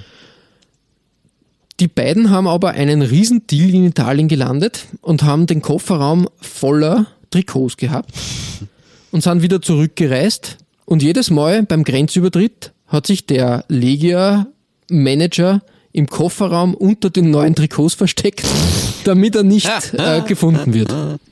Eigentlich eine arge Geschichte, oder? Das ist, wie, ein- sich auch wie ein Agentenfilm eigentlich. Ja, voll. voll. Wahnsinn. Jetzt pass auf, jetzt geht's aber weiter. ähm, das, ähm, dieses neue Trikot wurde natürlich im Viertelfinale dann getragen gegen Sampdoria. Passt natürlich Lotto und Sampdoria. Ja, super klar. Sache. Äh, als Vorlage hat das Costa Rica-Trikot bei der Weltmeisterschaft 1990 herhalten müssen. Haben wir auch schon mal gehabt. Nämlich. wir gehabt, Passt, ja, ah, genau. genau. Das Lustige an der Sache ist aber, wenn du auf das Wappen, also wenn du, wenn du das Legia-Wappen anschaust, normalerweise ist das das L im Kreis. Stimmt, ja, das ist eine relativ Genau. äh, simple, aber halt überall leicht äh, raufzuprintende. Wenn man sich Die- vor allem eben vorstellt, diese Genau. Selfie-Trikots, da kommen Genau. genau. Umbro, da ist das L halt schnell oben. Ne? Wollte Genau. ich auch schon sagen, weil das ist ja sonst eher eine komplizierte Geschichte. Aber ja, Entschuldige. Die zwei polnischen Grenzhalodris haben aber da einen ziemlich bekannten Fehler gemacht, als sie den Lotto-Verantwortlichen, die das bedrucken haben sollen, also bedruckt haben dann, einfach den Wimpel von Warschau gegeben Mein haben Gott, oh und oh Lotto gedacht hat, das ist das Wappen des Vereins und haben das komplette Wappen ab, also den kompletten Wimpel abgedrückt, äh, abgedruckt. Das ist schon ziemlich kurios, muss ich sagen. Stimmt. Genau. Äh, dieser Grajewski hat natürlich seine Finger noch woanders im Spiel gehabt, nämlich war er auch ein, ein Manager bei Müllermilch. Ja, gut, das Und Sinn. da hat er, hat er glatt gesagt, Freunde, das machen wir, da, da, da haben wir, haben uns auf ein, ein Packel, wie es so schön heißt, und Müllermilch wird der neue Hauptsponsor von Legia Warschau. Das hat vorher, warte mal, eigentlich, keinen eigentlich gar nichts haben sie gehabt. Das war halt, Ja, ja, was der gerade in der Phase nach dem, nach dem Fall ähm, des Eisernen Vorhangs und Mhm. so, schwierig. Ja, war das natürlich ein gefundenes Fressen und ein, ein, ein erhoffter Geldsegen. Das Problem ist doch, äh, aber jedoch, dass die UEFA von dieser mh, brisanten Entwicklung zu spät informiert wurde und Lega deshalb eine Geldstrafe angedroht wurde, wenn sie das Logo nicht irgendwie verschwinden lassen. Jetzt war das Problem aber, was diese schönen neuen Trikots wieder zurückzureisen, da, das geht nicht, Grenzsachen, der Reisepass, äh, viele Probleme. Jetzt wurde es einfach mit einem weißen großen Klebeband überklebt. Ja, das ist, ich habe mir schon gedacht, das schaut sehr elegant aus. Genau. Ich habe Wobei- nämlich sogar Wobei äh, das wahrscheinlich gar nicht so ein Einzelfall in der Geschichte ist, weil diese Überklebungen, ähm, ja, das, diese wüden Überklebungen, glaube ich, ähm, Genau. Ja, gab's auch schon woanders. Eben, eben. Na, wie gesagt, ich habe sogar ein, ein Bild gefunden mit dem Müllermilch-Aufdruck und dem Okay. äh, Costa Rica-Design und mit dem Lega-Wimpel, sage ich jetzt einmal. Natürlich hat es dann ähm, einen Aufschrei gegeben und irgendwie hat eine Lösung her sollen, nämlich die Fans haben dieses Wappen auch nicht so super gefunden. Naja, das, Und drum hat sich der, der ähm, besagte Manager dann nochmal auf den Weg gemacht und hat in Italien neue Trikots geholt, nämlich für das Halbfinale gegen Man United. Und da hat man auch ein bekanntes Design gewählt, das hat, glaube ich, ja. nämlich der ähm, SKN gehabt. Ich bin mir nicht ganz sicher, kann sein, muss nicht. Mir kommt das sehr bekannt vor. Wir haben das, ich glaube, in unserer Lotto-Folge, aber da müsste jetzt auch liegen, weil das habe ich jetzt auch in, in, in, nicht so aktiv in Erinnerung, aber die Lotto-Folge war ja zumindest Nummer 26, soweit weiß ich. Mhm. Ähm, aber da haben wir auch so ein Design irgendwie. In der Folge ist übrigens auch das Costa Rica-Trikot, also zumindest das Away-Kit vorkommen von 1990, diese Juventus, diese Juventus äh. Mhm. Aber ich, ich kann mich dunkel erinnern, dass, also entweder kam es in dieser Folge vor, oder wir haben in unserer Schweiz-Folge, glaube ich, auch mal was gehabt, aber das war dann Das war stimmt, der. Schweiz kann es auch sein, genau. Also weiß nicht, ob das, ob das ein Lotto war. Wie auch immer, egal. Wie gesagt, ähm, selbiges Problem gegen Man United. Äh, der Müller-Milch-Sponsor muss abgeklebt werden. Das macht das Trikot leider um einiges hässlicher, muss man echt Ja. sagen. Wobei Wirkt das halt in nicht so gut. Fall, eh, also die Abklebung schaut auf dem Trikot zumindest eleganter aus, wie auf Als- dem als vorher, anderen. genau, ja, Das sagst muss das. man auch wieder Aber, zugestehen. aber mit, mit äh, Müller-Milch hätte es ganz, ganz nett ausgesehen, muss man sagen. In, in, in der Liga, glaube ich, ist sogar gespielt worden. Okay. Ja, ähm, nach der Saison 90-91 ähm, hat der Verein endlich einmal für klare Verhältnisse gesorgt und hat einfach kurzerhand einen neuen Deal mit Adidas ausverhandelt. Und in der Saison 92 hat man dann äh, ein, ein Design getragen, das haben wir auch schon mal besprochen. Eher unbekannt, Schalke, glaube ich, hat sogar gehabt in der Phase. Und Müller-Milch war auch weg, weil anscheinend ist der, ist der äh, Manager in Ungnade gefallen. Genau. Und genau, in der Saison 92 ist dann wieder mit, mit Adidas gespielt worden. Genau. Eine kuriose Geschichte. Drei Ausrüster für Warschau in einer Saison. Eigentlich eine ziemlich arge Geschichte, wie ich finde. Das ist wirklich heftig. Und, Also sowas äh, ist eine, also eine einzigartige Geschichte, muss ich fast sagen. Ja, und ich hätte es in keiner Folge irgendwie unterbringen können. Mhm, das stimmt. Muss ich echt sagen, ich hätte nicht gewusst, wirst du das in eine Adidas-Folge unterbringen, in eine Umbro-Folge oder in eine Lotto-Folge. Hätte alles Das passt. stimmt eigentlich. Und Genau. nachdem es nicht zuordnenbar war, ist es ja noch gescheiter, wenn man das in, einer, in so einer Folge unterbringt. Weil Ja, es in der halt Adidas-Folge hättest wirklich du ja dann schlecht, äh, ja, hätte man dann schlecht nur über Adidas reden können. Ne? Ein, ja, es ist, das, die Geschichte allein ist ein Schmankerl für mich einfach, wie es so schön heißt. Das ist ein Wahnsinn und, und sowas kann halt, haben, haben, hat nur Anfang der 90er Jahre passieren können. Das wollte ich eigentlich. gerade sagen, ja. Das war eben, das ist eben das Geile an dieser Wendezeit um 1990 gewesen, dass diese, dass, dass das halt wirklich viel solche Geschichten hervorgebracht hat, die heute nicht mehr so möglich wären. Genau. Ja, Klaus, ähm, ich glaube skurril und ähm, ja, durch, durchaus skurril wird es auch auf deiner Nummer drei. Ja, zumindest habe ich es unter dieses Motto gestellt, nämlich äh, dem, das Motto fürs definitive Themenkomplex Skurriles aus Norddeutschland. Ähm, und äh, auch hier habe ich mir zwei Vereine wieder rausgesucht, ähm, die das Ganze ein bisschen vereinen. Wobei beim einen jetzt einmal mit äh, ein bisschen gesetzter Skurrilität beginnt, nämlich ähm, beim guten alten VfL Osnabrück, dem übrigens bei dieser Gelegenheit herzlich zum Drittligameistertitel und damit zum Aufstieg in die zweite Liga gratulieren möchte. Äh, die Lilanen haben es äh, geschafft, äh, nach langen Anläufen wieder Zweitligist zu werden. Das war ja lange, lange ihre, ihr, ihr Begehr und haben es jetzt echt oft versammelt. Ähm, und die äh, Veilchen von der Bremer Brücke sind ja trikottechnisch äh, recht gut im Netz zu finden unter der von uns auch schon mal oben erwähnten Seite www.brückenstoff.de also eben angelehnt an die Bremer Brücke, heißt die Seite brückenstoff.de. Da sieht man eben den Stoff, aus dem die äh, Trikots an der Bremer Brücke äh, ge gewesen sind bislang. Und genau dort habe ich ein Jersey aus der Saison 1981-82 gefunden. Ähm, und da muss man eigentlich äh, ja, zweimal hinschauen. Weil das ist zum einen aufgrund des Sponsors, der, da wähnt man sich schon ein bisschen in der DDR. Ja, Planol, stimmt. Planol, Chemie, ja. voll. Schaut richtig, richtig, richtig. Es wirkt wie ein Kombinat eigentlich. Ähm, und zum anderen aber aufgrund des Designs, und das ist äh, tatsächlich ein echter Hingucker, ähm, ein Puma-Design, ähm, das ich in dieser Form nicht kannte. Na, das oder? ist äh, eigentlich auch selten, selten zum Einsatz gekommen, glaube ich, ganz Ja. einfach, gell? Also ich weiß nicht, wie man das bezeichnen soll. Es ist so pff, Reißverschluss-Design oder pff, keine Ahnung, wie man das beschreiben soll, wenn man es nicht sieht. Aber ihr seht es ja, Ja, ja, es auf unserer ist Homepage. ein schöner, schöner optischer Effekt einfach, genau. Genau. Richtig toll gestaltet. Äh, eine Perle. Ähm, und ja, aufgrund dieses, dieser Kombination aus, aus, aus sehr selten verwendeten Design und diesem Sponsor ähm, ist es schon von einer gewissen Skurrilität. Ähm, sportlich ist für den VfL, in der ersten Saison in der zwei- eingleisigen Bund zweiten Bundesliga damals übrigens auch ja, halbwegs solide gelaufen. Sie sind 13er geworden. Ähm, Aber wie gesagt, dieses Heimtrikot 81, 82 von, vom VfB Osnabrück ist, ähm, ja, du hast auf jeden Fall mhm. einen Hingucker wert. Ähm, hätte jetzt auch nicht gewusst, wo ich das wirklich unterbringen soll, und nachdem es doch eine gewisse Qualität hat, ähm, ist es da jetzt einmal ganz gut aufgehoben. Ähm, aber wirklich skurril wie jetzt bei meinem zweiten Verein aus Norddeutschland und da geht's um den guten alten SV Werder Bremen. Ja. da haben wir ein rot-weiß gestreiftes Werder-Dress. Das ist ja Was? eigentlich unglaublich. Oder? Selten, selten vorgekommen, sage ich jetzt einmal. Also nun nie. Ja, Richtig. Es ist, äh, da, und da steckt auch eine Geschichte dahinter, die äh, ja auch nicht mehr so wirklich im Bewusstsein ist. Logischerweise, weil das war die Saison 71 bis 73, also ist schon, schon doch schon länger her. Ähm, und darum ist diese Geschichte eigentlich äh, in Vergessenheit geraten fast schon.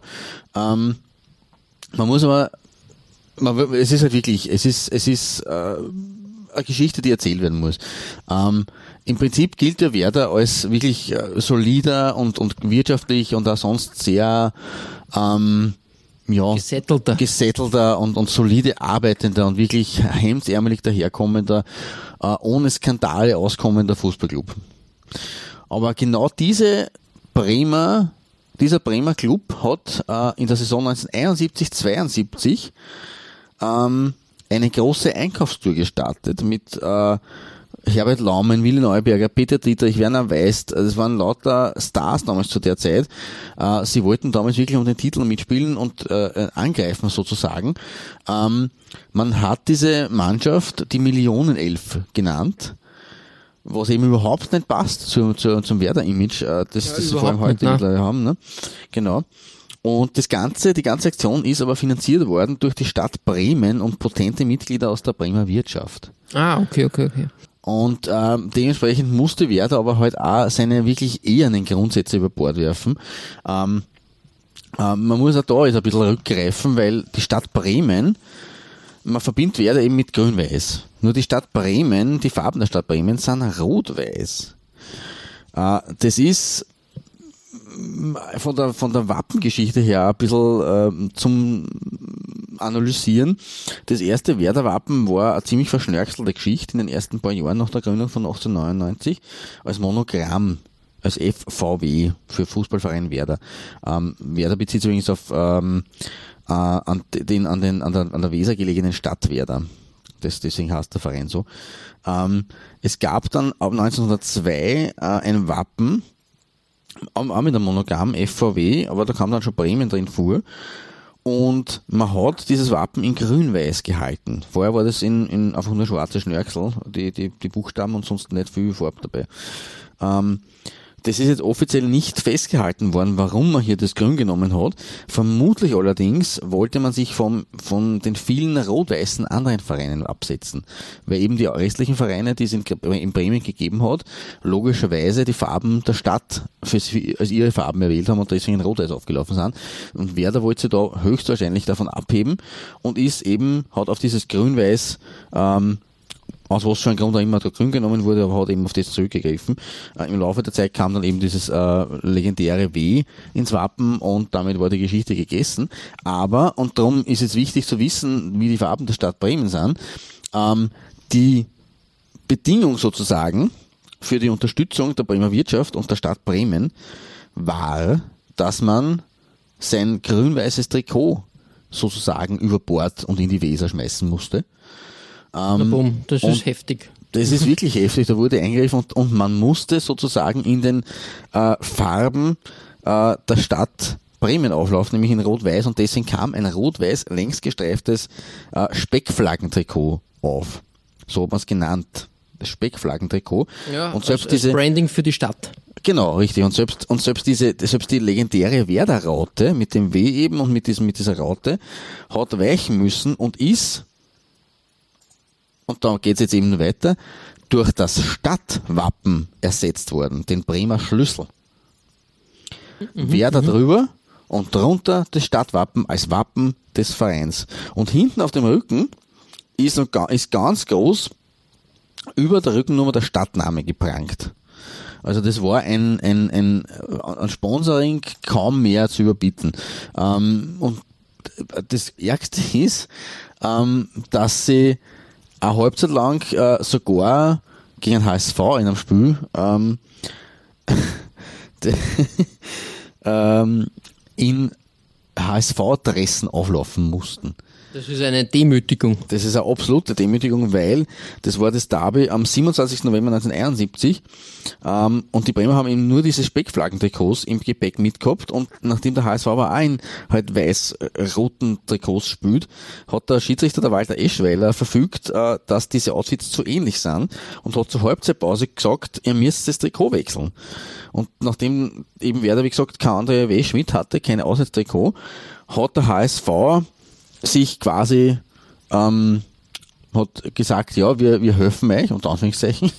Und damit hat Werder die zweite, die, die zweite, genau, die hat, damit hat Werder die zweite Halbzeit in Blau-Weiß spielen müssen, in den Farben vom HSV eigentlich, ja.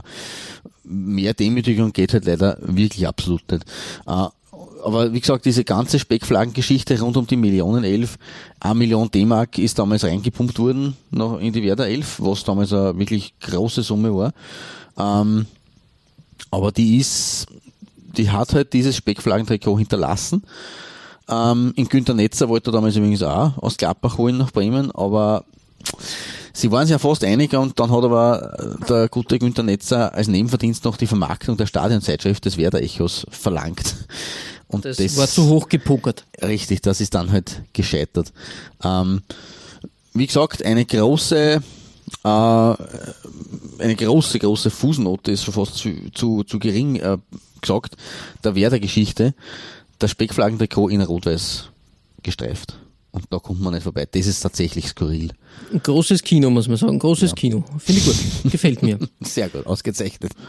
Ja, von äh, recht viel ähm, Erfolg war das Ganze aber nicht gekrönt, muss man sagen. Weil äh, Werder hat in dieser Zeit äh, insgesamt sechs Trainer verschlissen ähm, und hat äh, in der ersten Saison mit den Speckflaggen Platz 11 belegt ähm, und in der zweiten Saison ebenso. Also es war ein, zusammen der große Angriff auf den Titel ist jetzt nicht so gelungen, muss man sagen. Mit zwei in einem ziemlichen Flop geendet sozusagen. Genau, ja. Richtig. Also Flop und Demütigung beim HSV. How low can you go? Es ist leider wahr, ja, richtig. bitter, bitter eigentlich die Geschichte. Aber genau. wirklich extrem skurril und, und interessant äh, zum, zum Verfolgen, ja. Cool. Genau. Und das passt natürlich zu einer Jubiläumsfolge dazu und darum hier an dieser Stelle gesetzt, weil auch das hätte ich nirgends in einer Folge mit unseren Themen unterbringen können. Nein, das ist schwierig. Das ist so ein breiter und weiter Themenkomplex, das genau. ist schwierig zum, zum Durcherzählen, ja. Richtig. Ja, genug aber von den, von den Speckflaggen. Ähm, das kommt dann vielleicht manchmal Spanisch vor. Äh, aber bei deiner dritten Thematik kommt uns einiges Japanisch vor, oder?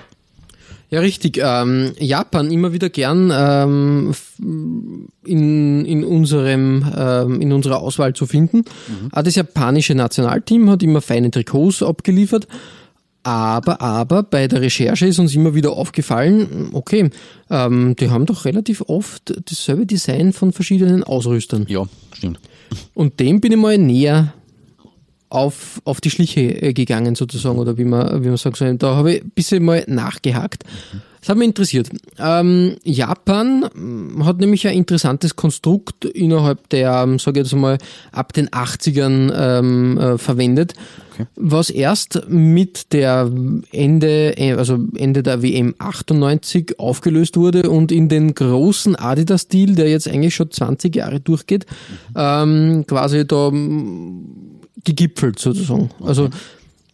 die Sache ist die. Also ich habe mir mal näher, näher informiert und angeschaut, wie das eigentlich mit den Ausrüstern ist. Mhm. Da bin ich mal drauf gekommen, dass Adidas eigentlich schon 1974 Trikots für Japan äh, hergestellt hat. Mhm. Okay. Eigentlich sehr früh, muss man sagen. Ja, stimmt. Dafür, für, dass das eigentlich nur die, die Phase war, wo es eher nur Schuhe und halt nur gerade ja, Deutschland, Nationalelf und so weiter ein bisschen auf das Textil gekommen sind, aber sonst eher nicht. Wirklich. Genau, und vor allem, wo Japan, sag ich jetzt mal, fußballerisch vielleicht noch gar nicht so interessant war. Mhm, stimmt. Ja, vielleicht ist da die, das sind die Olympischen Winterspiele in Sapporo 72 ein bisschen da mit, gesagt, mitgeschwappt. Fokus, genau. Aber trotzdem interessant. Ich habe da ein Trikot ähm, von 74 gefunden mit Adidas mhm. und da wird die Adidas-Blume nicht am Trikot getragen, sondern am Kragen. Ah, oh, okay. Ich habe nämlich die ganze Zeit schon Ausrüster gesucht auf dem Trikot. Na, der ist am Kragen ist platziert. Ganz, Mhm. ganz unüblich. Hätte eher bei Schiedsrichteruniformen ähm, verortet, sage ich Mhm. jetzt mal. Das stimmt, ja. Wenn man die Geschichte von Japan, also dem japanischen Nationalteam, erzählt, muss man natürlich auch irgendwie Essex mit einbinden. Das geht, geht gar nicht. Und siehe da, ähm, Essex war auch ähm, 1979 Ausrüster von Japan. Das war tatsächlich das erste Fußballtrikot, was Essex hergestellt hat. Okay. Ah, Klassisch, klassisch, eigentlich. genau richtig, ähm, weiß-blau in dem Fall, ganz, ganz interessant. Aber siehe da, da fängt es nämlich jetzt an.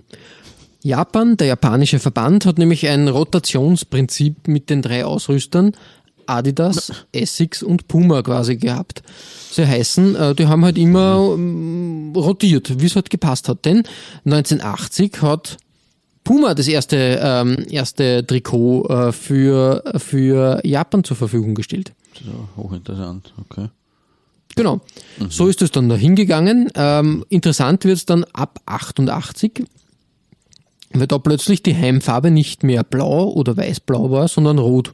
Ja, was ist denn da los? Ich meine, es Da ist hat man sich einfach ein- wegen des ja. roten, der roten Sonne in der japanischen Flagge, aber sehr untypisch, weil immer die, die japanische, ähm, das, das Verbandswappen ja eigentlich mit sehr viel Blauton gesegnet ist. Aber Genau, aber da ist das erste Mal, äh, dass dieser japanische äh, Fußballrabe, wie ihn nenne, im, im Vereinswappen auftaucht.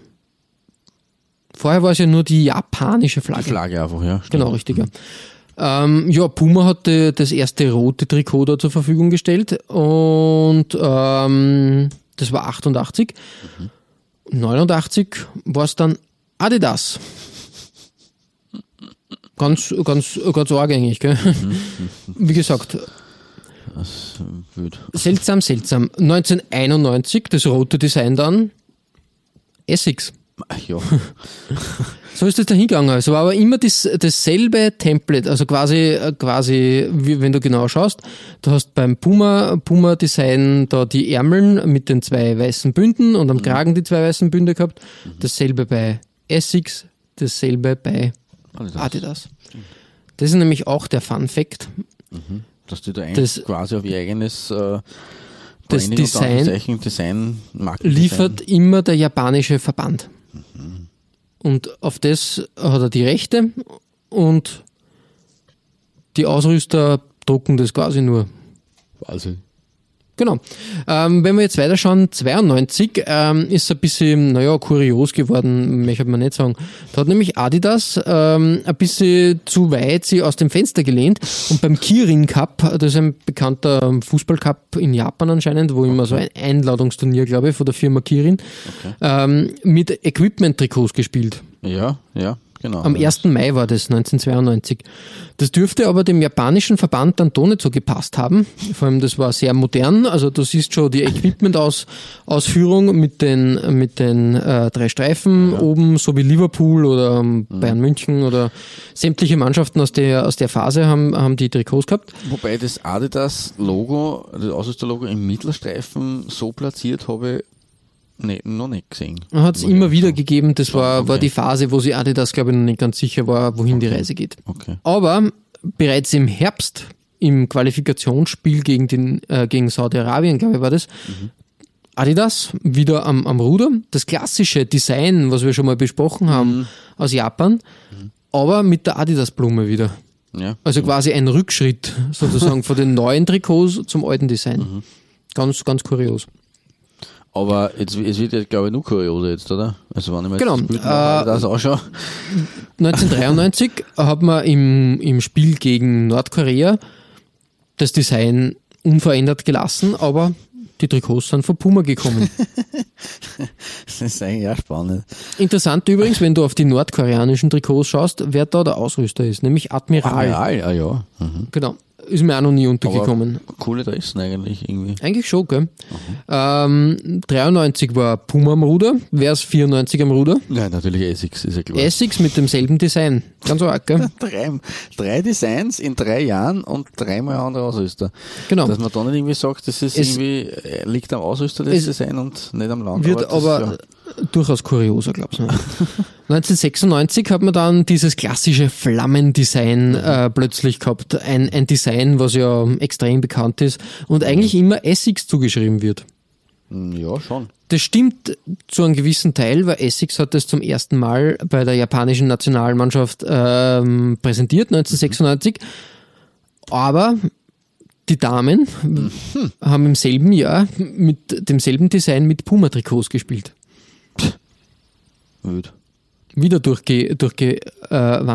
Und 1997 hat man einfach das Flammendesign auf Adidas-Trikots gepresst. Also man kann jetzt eigentlich sagen, drei, drei in Japan, drei in Warschau, drei in Japan. Genau, du sagst das. Es würde aber auch ganz, ähm, es passt aber ganz gut, dass 1997 dann nur mal Puma zum Zug gekommen ist und dasselbe Flammendesign dann, dann auch getragen hat. Das ist komplett verrückt. Die Japaner haben sich für die WM 1998 äh, qualifiziert und anscheinend hat Essex da quasi als japanische Marke den Vorzug erhalten und hat die ikonischen äh, Trikots für, für die WM geliefert. Darum hat man das auch so in Erinnerung. Und ich erinnere genau. auch hier, weil ich ja nicht den, die Finger da verlassen kann, aus unserer äh, WM 1998 Folge, die äh, auch schon pff, Et ja, etwas länger her ist. Etwas länger her ist, genau. Folge 10. Das ist genau, ja, richtig. Aber, aber, aber. 98 markiert dann den Schlusspunkt dieser ähm, Rochade, sage ich jetzt einmal. Wie gesagt, Adidas dann am Zug. Zum selben Zeitpunkt, wie ähm, die japanische äh, Mannschaft bei der WM um Punkte und Siege gekämpft hat, hat die U21-Mannschaft mit Adidas-Trikots schon gespielt, nämlich im selben Design. Also ganz, ganz wild. Und das Ja. markiert halt den Schlusspunkt dieser japanischen Reise. Bekannt wurde halt das Flammendesign und mit Essex eben, weil es auf der großen Weltbühne bei der ersten WM-Teilnahme der Japaner halt mit Essex äh, präsentiert wurde. Ne? Genau. Obwohl es eigentlich, wie du schon gesagt hast, äh, kein Ausrüsterdesign-Geschichtel war, sondern ein Verbandsdesign-Geschichtel und das hat dann jeder Ausrüster einfach nachvollziehen müssen. Was eine spannende Idee ist prinzipiell, wenn man sich überlegt, äh, wie das heute so wäre. Wenn man Ausrüster wechselt, aber sagt, äh, ich mache dasselbe Design, wie vorher auch das gehabt hat. Ich finde die Idee gar nicht so schlecht, muss ich sagen. Ich finde das gar nicht, ich habe über das nachgedacht und, und das passt ganz gut. Mhm. Aber in der Bandbreite, glaube ich, hat es das noch nie gegeben oder war das noch nie Mhm. der Fall. Aber irgendwie interessant, man hat wirklich die, ähm, man für Japan drei größten Ausrüster da ins Boot geholt Ja. und quasi, quasi werken lassen. Und ja, es sind eigentlich immer tolle Trikots dabei herausgekommen. Definitiv, ja. Das ist schon faszinierend. Dementsprechend ein interessanter, ähm, ja, wie gesagt, Big in Japan passt da ganz gut. Das Ähm, stimmt, ja. wirklich interessant. Interessant zu, zu beobachten und wir haben jetzt geklärt, wie es sein kann, dass da Japan plötzlich einmal mit Puma-Trikots und Mhm. Adidas-Trikots im, im selben Jahr spielt. Das stimmt. Das, danke für diese Aufklärung eigentlich. Gute Aufklärungsarbeit geleistet. Ja, danke. Ähm, da sage ich nur, Dete- Detektive bleibt auf der Spur und ähm, es geht weiter. Ähm, bei deiner Nummer zwei, da wird es nämlich auch ein bisschen, wie soll man sagen, farblich kurios wie bei den Japanern, würde mal behaupten. Ja, richtig. Ähm, wobei die Geschichte nicht ganz so ähm, über Jahrzehnte hinweg zu erzählen ist, sondern äh, ein bisschen zeitlich äh, eingeschränkt. Ja, in. Japan braucht es Zeit. Ja, das stimmt. Das ist die, ähm, die traditionelle japanisch-asiatische Geduld und äh, ähm, Ruhe, die man da hat. Ja. Aber wir starten ähm, natürlich, also wir, wir kommen eigentlich in die Zeit, in der wir mit Japan auch schon äh, gestartet haben, nämlich in die 70er. Aber da muss ich jetzt dazu eine kleine Vorrede halten. Es sind wieder zwei, zwei Teams. Ähm, und das, was du mit Japan jetzt gesagt hast, das ist, ist dann meine, mein zweites Team. Ähm, beim ersten Team sind wir in den 70ern, aber da geht's um ein bisschen was anderes. Faktum ist, äh, bei mir geht weiter unter dem Motto Histoire de France. Also Geschichten aus Frankreich, ähm, habe ich das genannt, das, äh, die Thematik. Ähm, und jetzt stell dir mal vor, ein kleiner Amateurverein wird im Cup gegen einen Profiklub ausgelost. Ganz normal. Okay. Und muss dann aber um die halbe Welt reisen, um gegen den Gegner zu spielen. Uh, ja, okay, okay. In Frankreich ist sowas ganz normal. Hm, Weiß ich auch noch nicht so lange, weil das eigentlich immer ein bisschen äh, unterm, unterm Radar fällt, diese ganze Geschichte und Regelung. Äh, aber es ist so, dass in der siebenten Runde des Coupe de France ähm, mit einem Mal elf Vereine aus den französischen Überseegebieten, den sogenannten Departement d'Outre-mer, ähm, hinzustoßen und quasi in den in einen Lostopf mit den äh, französischen Festlandclubs äh, äh, gemischt Okay, werden. okay, okay. Mhm. Und deswegen sind natürlich solche Paarungen möglich. Ähm, den Anreiserekord hält äh, in diesem Cup eine Mannschaft aus dem uns äh, durchaus bekannten Neukaledonien. Und zwar Ja. die AS Numea Nickel. Die ist 1976 zum Spiel beim Drittligisten AS Corbeil sage und schreibe, und jetzt ich fest, 16.756 Kilometer angereist. Ja. Für eine Cup-Partie. ja, Für eine nationale Cup-Partie. das ist ja unglaublich eigentlich. Ziemlich, ziemlich, ja, Aufwand ist ein, ein Hilfsbegriff eigentlich. Das ist richtig, ja. Das Schlimmste ist, dass sie das 0-3 verloren haben und wieder heimfliegen müssen mit einer Niederlage im Gepäck. Also äh, irgendwie, ja, äh, Frankreich mal sehen, aber nicht mehr.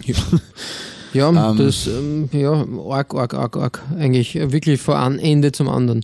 Genau, von einem Ende der Welt zum anderen, aus dem äh, Pazifik in, ins Herz von Europa. Äh, und als Debut vor diesem skurrilen Rekord habe ich zwar das Originalshirt aus den 70ern leider nicht auftreiben können, aus dem Jahr 1976, äh, aber immerhin ein Heimtrikot aus der jüngeren Vergangenheit, äh, quasi repräsentativ für den Verein. Es ist das Heimtrikot von 2017, 2018, ähm, in schönsten Dortmund-Farben, möchte ich mal sagen, äh, in einem sehr klaren Gelb. Und das Heimtrikot ganz nett eigentlich mit einem schwarzen Seitenstreifen von Nike hergestellt. Und vor allem ähm, mit so einer, ja, auf, auf einem Ärmel so einer schwarzen Kapitänsbinde. Das schaut auch ganz lustig aus irgendwie. Irgendwie schon geil. Spannende Designidee, aber ja, will jetzt nicht weiter bewerten. Ähm, Numea Nickel ist übrigens ähm, 2005 ähm, bisher haben sie ihren größten Erfolg gefeiert, aber sind sie im Finale der Ozeanischen Champions League gestanden. Das ist der größte Mhm, okay, okay. Vereinserfolg bisher. Äh, und darum, ja, ich glaube, sie werden wahrscheinlich eher lieber die Ozeanische Champions League spielen, als dass den französischen Frankreich, Cup. den französischen Cup, richtig. Es klingt kurios, ist aber so, äh, auf Basis dieser Geschichte. Ähm, ja, da sind wir jetzt ein bisschen aus dem Übersee gekommen und meine zweite Histoire de France äh, betrifft niemand geringerin als das Nationalteam und damit einen zweifachen Weltmeister. Und auch da befinden wir uns eigentlich nicht weit äh, von deinen asiatischen Anfängen, ja, japanischen Anfängen entfernt. Äh, 1978 waren die Franzosen ja mit der Generation Platini äh, zum ersten Mal bei einer WM dabei. Also zwölf Jahre hatten sie Pause. 1966 war in England waren sie dabei. Und dann haben sie sich 1970 und 1974 nicht qualifizieren können. 1978 dann die Rückkehr auf die Weltbühne, eben unter anderem mit einem gewissen Michel Platini, der da am Anfang seiner Karriere stand ähm, oder ziemlich am Anfang. Äh, und es war die Zeit der Titelkämpfe in Argentinien. Ähm, wie wir wissen, Cordoba etc. Ähm, aber obwohl wir Cordoba mit den äh, Farbbildern von Österreich gegen Deutschland verbinden, war es trotzdem Ende der 70er eine Zeit, in der noch immer relativ viele Leute, die sich diese WM anschauen wollten im Fernsehen, äh, kein Farbfernsehen gehabt haben. Und somit waren natürlich dunkle Farben auf den Trikots von zwei Mannschaften schwer auseinanderzuhalten. Und das traf auch auf die Dressen der Franzosen und der Ungarn zu. Und die sind im letzten Match der Vorhanden Gruppe 1 äh, aufeinander getroffen. Die Franzosen in ihren klassischen Dunkelbahndressen, die sie normal gehabt hätten, und die Ungarn mit ihren roten Heimdressen. Ähm, eigentlich eine bedeutungslose Partie, weil äh, beide Teams haben davor zweimal verloren gehabt und waren damit ausgeschieden in einer Gruppe mit Argentinien und Italien. Also es war nur das Spiel sozusagen um Platz drei, äh, wer sich besser platziert und beide, beide haben schon anfangen müssen, das war schon fix. Äh, aber aus trikottechnischer Sicht war das Spiel keineswegs bedeutungslos, weil durch die Ähnlichkeit der Dressenfarben im Schwarz-Weiß-TV ähm, sind die Franzosen eigentlich dazu bestimmt worden, andere Shirts anzuziehen. Ähm, allerdings hat es dann das Dile- Dilemma erst recht vollendet, weil auf der FIFA-Webseite ist zu lesen, an error by their team supervisor led to both teams arriving with white shirts. ja, okay. Hol oder roh. also da war jetzt nicht einmal das, das Schwarz-Weiß-Fernsehen schuld, weil zweimal weiße Leihwand geht so oder so nicht. Äh, nach, 40 stimmt, Minuten, nach 40 Minuten Verschiebung sind dann die Ausweichkits eingetroffen für die Franzosen.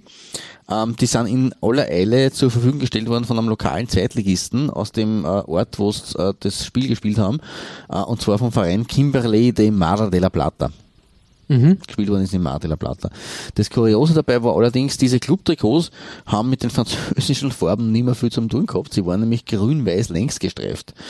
Okay. weil eben Kimberly in grün-weiß längs gestreiften Trikots gespielt hat. Äh, Und es war halt nichts anderes noch auf die, auf die Schnelle aufzutreiben. Ähm, Nichtsdestotrotz haben Platini und Co. laut FIFA.com Fußballgeschichte geschrieben, weil sie waren nicht, sie waren zwar nicht die ersten, die in einem Clubshop bei einer WM angetreten sind. Auch das muss man jetzt erklären, weil äh, unter anderem 1934 bereits äh, ist es den Österreichern passiert. Die haben damals im Spiel um Platz 3 in Neapel gegen Deutschland ähm, auch zu ähnliche Dressen gehabt und haben dann die äh, Trikots äh, des SSC Neapel anziehen müssen. Auch eine Ja, nicht kuriose Geschichte. Ja. Leider zu lang her, deswegen gibt's da jetzt nicht wirklich ein Dokument äh, für, für die Österreicher in, in blauen Napoli-Shirts. Aber die haben verloren, dieses Spiel um Platz 3. Und die Franzosen waren die ersten, die bei einer WM in einem Clubtrikot angetreten sind und die darin gewonnen haben. Weil am Ende haben sie ein 3 zu 1 aus dem Stadion entführt und die Ungarn geschlagen. Nichtsdestotrotz, in grün-weiß gestreift und mit blauen Hosen gegen die weißen Ungarn zu spielen, ist eine äh, Episode, die in der französischen Fußballgeschichte des Nationalteams wohl einzigartig bleiben wird. Auf jeden Fall. Das ist wirklich, wirklich, ja, Wahnsinn. ja, ähm, diese Geschichte aus dem schönen Frankreich rundet meinen zweiten, also meinen Nummer zwei Themenkomplex heute ab und äh, ja, da, damit übergebe ich gleich den Staffelstab wieder zu dir und zu deiner Nummer zwei. Genau, richtig. Ähm, du hast das schon im Vorfeld angesprochen. Wir haben zwei Folgen mit Tormann-Trikots abgeliefert. Und die waren eigentlich ähm, ein, ein schöner Ausflug in eine Welt, die man gar nicht so, also Tormann-Trikots hat man ja nicht so, haben wir schon damals bei den Folgen gesagt, gar nicht so auf dem Schirm, sage ich jetzt einmal. Dementsprechend war das immer eine ja, interessante, interessante Reise da in eine Welt des Unbekannten, sage ich jetzt einmal. Mir ist aber was aufgefallen, Okay. dass da ganz schön dubiose Geschichten passieren in der Welt der Tormann-Trikots. Manchmal scheint es nämlich nicht zu sein, was es zu sein scheint, um das so philosophisch zu sagen. Ähm, und ich habe ein paar Beispiele da abgeliefert. Fangen wir an mit dem AC Milan. 1994, Champions League Finale. Ein Trikot von Lotto. Ja. Bunt, 90er Jahre, wie du im Vorfeld schon gesagt hast, die 90er Jahre und Lotto, ein Wahnsinn. Ist das aber wirklich von Lotto? Mir, mir, mir, mir schwant Übles. Nein, Ulsport. Es ist ein Ulsport-Trikot, was einfach um, um äh, wurde. Ja, insofern sehr dreist, weil ja da sogar unten U-Sport Ja, draufsteht. wenn du schaust, er hat sich das Trikot in, in die Hose reingestrichen, ja. Mhm. stricken müssen, damit man das nicht sieht. Weiteres Beispiel gefällig. Ja, gerne. Der AS Roma 1993, 94. Mhm. Adidas. Große Firma. Jetzt würde man sagen, ja, Adidas stellt doch selber Tormann-Trikots en masse her. Mhm. Das haben sie doch so oft unter Beweis gestellt. Die sind doch nicht angewiesen auf irgendwelche anderen Ausrüster. Ja, auch der AS Roma und Adidas haben da mit Räusch ein, ein Problem gehabt. nämlich ein Räuschtrikot gewesen. Arbeiten wir uns ein bisschen vor. Äh, 1996, 97 in Italien. Padova. Diodora. Passt eigentlich vom Design her. Ja, und passt da vom Ausrüster her, weil gut, alt, guter alter italienischer Ausrüster, in den 90ern sowieso. Genau. Aber kommt da nicht was Spanisch oder ähm, Italienisch vor, in dem Sinn, dass Diodora da so groß unter dem Ding platziert wird Ja, und das- Logo eigentlich gar nicht zu der Phase passt? Das eben, das ist eher das, weil es, es kommt schon mal vor, dass Ausrüster halt quasi unterm Kragen oder der Clubnamen unterm Kragen, das haben wir bei der Rumfolge, äh, das, das, das haben wir in unserer Rumfolge gesehen, dass das da irgendwie auch mit platziert werden kann. Ähm, das wäre das wär jetzt nicht per se so ungewöhnlich, aber das, äh, das, der Schriftzug und die Platzierung sind sehr, sehr komisch und mir kommt da schon einiges sehr deutsch vor. Genau, dann schauen wir, wer, wer das wirklich hergestellt hat. Ulsport. Und oben im Kragen ist es einfach über, übergebügelt worden. Feines Detail am Rande, das Ulsport-Logo, also dieses U, was wie ein Schraubenschlüssel ausschaut, ist trotzdem nach unten zu sehen. Weil da siehst du die Linien, das U. Das hast du Das ja beim, Kinder, ja. Genau, richtig. Das kannst du nicht überkleben. Jetzt will man sagen, okay, jetzt haben wir schon viel gesehen. Jetzt geht's aber weiter. 1996, Paraguay. Gute alte Jose Luis. Schiller- Genau, Chilavert. Der hat sich doch ein richtiges Trikot verdient. Ein so richtiges Reebok-Trikot. Ja, klar. Bei der WMC. Denkst du? Ulsport wieder. Und diesmal ist, äh, ist es extrem plump gelöst worden, indem also Das äh, Wappen jetzt das ist da Wappen drüber biegen einfach worden, ne? drüber, drüber gebügelt wurde sozusagen über den Ulsport-Ding völlig. und einfach Reebok da seitlich platziert wurde. Einfach mit Aufnehmen. Naja, das passt ja gar nicht dazu. Also ich muss jetzt schon sagen, es ist jetzt das dritte Mal von vier Trikots, dass U-Sport da leiden musste. Das ist eigentlich ein Wahnsinn. Ja, es, es wird beim nächsten Trikot nicht ganz äh, besser. Es trifft ja auch unseren Aus, äh, Ausrüsterliebling Essex. Nein, 91, 92 Sampdoria, auch hier äh, ein, ein Trikot, wo du sagst, okay, cool, für einen Torwart tadellos. Ja, ist ein Reusch-Trikot. Nur ist der Reusch ähm, zumindest ein bisschen, äh, wie soll man sagen, abgedeckt worden, indem das abgeklebt wurde. Man, hat, man hat nicht Essex in der Mitte platziert. Ja, stimmt. Das schaut ein bisschen elegant, ne, elegant ist auch relativ, aber ja, okay. Aber schönes, äh, interessantes, schönes vielleicht nicht, aber interessantes Design von dem Shirt auf jeden Fall. Ja, eben, eben. Ähm, Aber äh, die, die, die, die, die dreisteste äh, Masche kommt, kommt jetzt. Das ist echt, wo, wo ich mir gedacht habe, das ist ein Wahnsinn. Der SSC Napoli hat in den frühen 90ern, also 1990 besser gesagt, mit Enere als Ausrüster Ja, ja. gespielt. Ja. Ähm, das Trikot sieht man, der Torwart, Maß, klassisch Maß drüber, ein schöner Stern, Pro War Am. noch Zeit. Mhm. Genau. Ja, das ist ein Reusch-Trikot.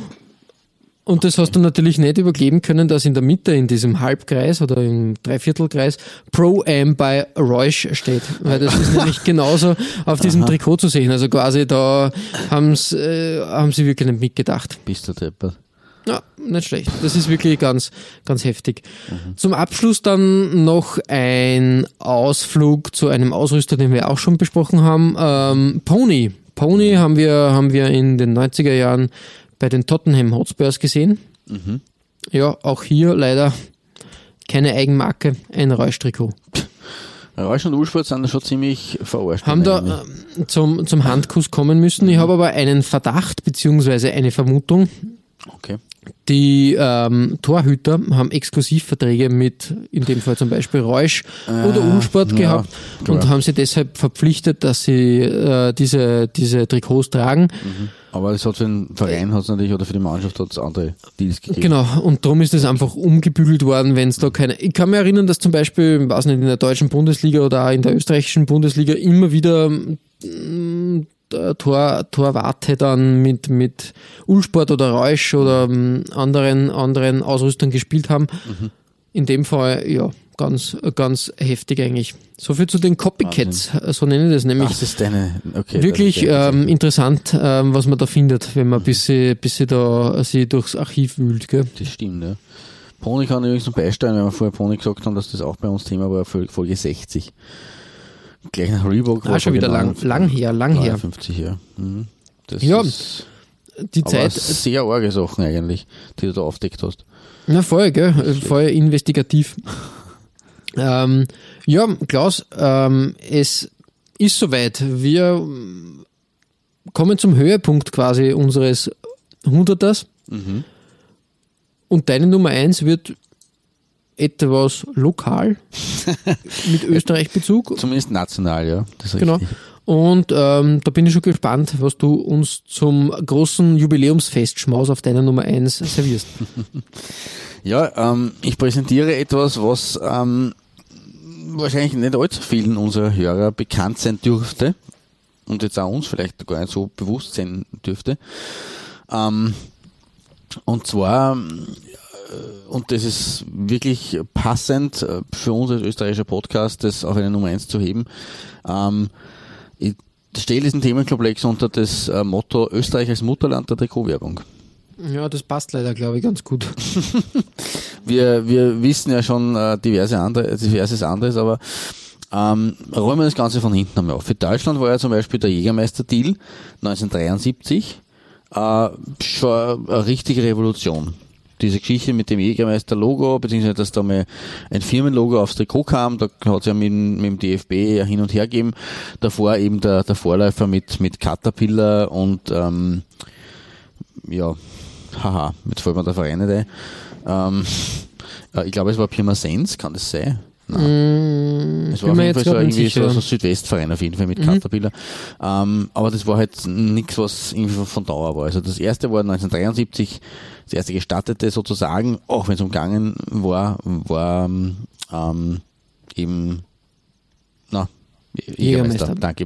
Also man merkt, die Kraft geht einem schon aus am Ende dieser vielen Weil es so viel zum, Infos, zum Feiern gegeben hat. Genau. Richtig, ja, aber es ist Und diese schockierenden Auf, auf, äh, Aufdecker-Geschichten, die ihr da geliefert habt. Genau, richtig. Da bin ich noch immer ganz gebannt und deswegen verhaspel ich mich ein bisschen. Ähm, worauf man da auch hinweisen kann, in dem Zusammenhang, wir haben in Folge 15, auch schon eine schöne Weile her, Ja, eine, Folge, richtig, eine Folge zu den seltsamen Sponsoren gehabt. Und ich, glaub, ich glaube, dass da auch ähm, in der Folge ähm, Braunschweig ein Thema war, oder? War das die Folge? Ja, auf jeden Fall war das. Ja, Mhm, würde mir ein, genau. Ähm, kurz nach den äh, Fußball-Trikots und Videospielen, war, war Folge 14 auch eine sehr launige Folge, eigentlich. Ja, wie auch immer, also da haben wir in Folge 15 das schon besprochen gehabt, ähm, aber 1973, zu dem Zeitpunkt, wo eben in Deutschland das so, so revolutionär war beim, bei Eintracht Braunschweig, da war in drei anderen europäischen Ländern die Trikotwerbung zu, zu diesem Zeitpunkt schon erlaubt, nämlich in Frankreich, in Dänemark und eben in Österreich. Und damit nehmen wir in einem Bereich des Fußballs ausnahmsweise sogar mal eine Vorreiterrolle ein. Ähm, begonnen hat eigentlich alles mit dem legendären Austria-Präsidenten Joshi Walter. Der war nämlich Ja. im Sommer 1966 der Erste, der das Potenzial von so einem Deal erkannt hat und hat mit der Schwächerter Brauerei einen Vertrag abgeschlossen. Und damit liefen die Veilchen, wie sie auch genannt wird, am 20. August 1966 in der ersten ÖFB-Cup-Runde gegen Simmering mit dem Bierseidel bzw. dem Bierkrug-Logo von Schwächerter auf dem Trikot auf. Und die Austria war damit der erste Verein in ganz Europa mit einem Logo auf der Brust. Das hätte auch, also ich hätte viel, viel, äh, viel getippt, aber das, das hätte ich nicht geglaubt. Ja, und deswegen, äh, leider sind natürlich diese Adressen mittlerweile extrem rar und halt auch mit Fotos aus dem Netz äh, schwer zu bekommen und zu belegen. Aber ich habe jetzt das, äh, ja, Verlegenheitsvariante f- für uns und für euch eine Retro-Version dieses damaligen Austria-Shirts ähm, zur Verfügung gestellt und da sieht man ganz genau eben äh, dieses, erstens einmal war das ein, ein, ein, ein fast ikonisches äh, Trikotdesign, weil so haben die Austria-Trikots tatsächlich auch schon in den 30er zum Teil ausgeschaut. Das war diese Phase, wie, schaut ausgeschaut wie quasi, wenn sie ein weißes äh, Leibchen anhätten und dann ein violettes Überziehleiberl oder ein violettes Unterleiberl drüber. Weil es war so vom Ausschnitt Ja, stimmt, her ja. und oben der violette Kragen trotzdem schon ganz ein eigenes, äh, äh, lustiges Design. Und in der Mitte eben im, im Kreisrunden, äh, da sollte ein Bierkrug darstellen quasi und in der Mitte dann der FVK, das FVK-Logo.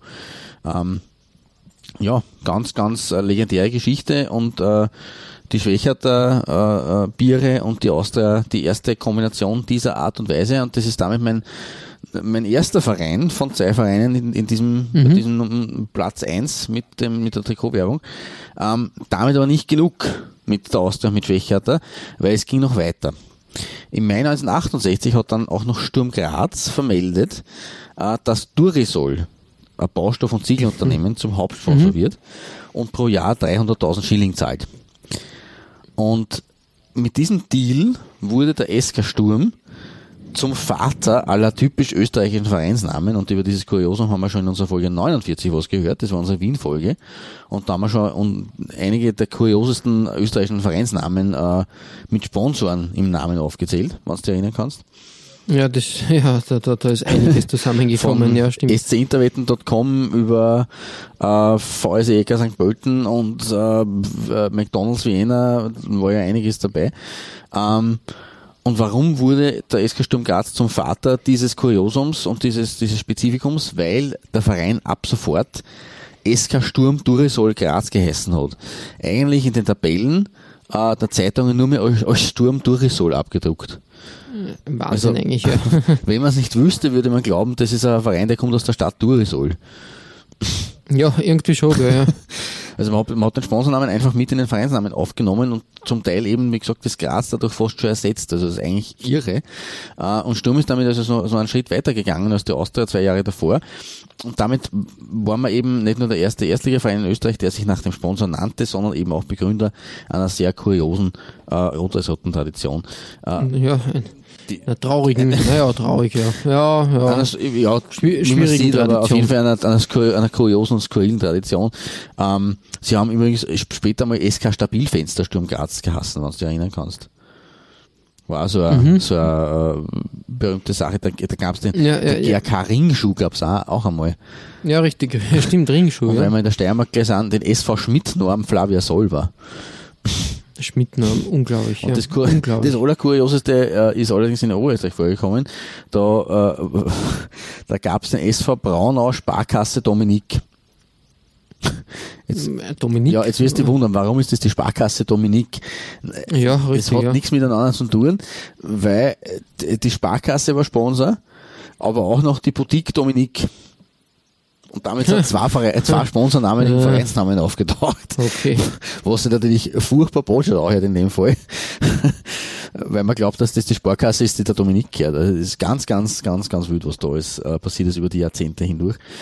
Ähm, um das abzuschließen, dieser skurrile Move mit dem äh, Sturm Durisol hat aber durchaus sportlichen Erfolg gebracht. Eben auch das Geld äh, und eben wie gesagt der neue Name. Die erste volle Saison als Sturm Durisol hat die Grazer gleich mal auf Platz 5 in der damaligen 15er Liga gespielt.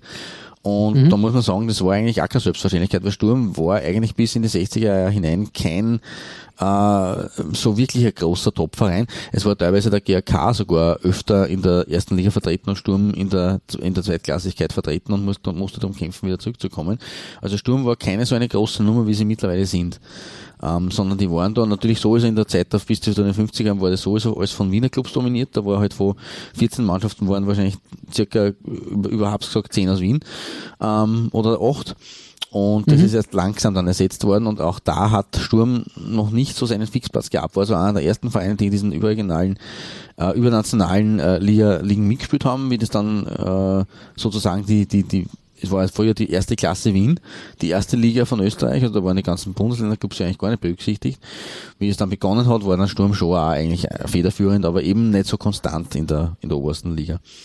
Ähm, ja, der, der Durisol-Deal hat dann relativ lang gehalten und ungefähr zehn Jahre danach, am 1. August 1979, ist dann der bisherige Zweitsponsor Raiffeisen ähm, zum Hauptsponsor geworden und Sturm ist zum SK Reika Sturm Graz geworden.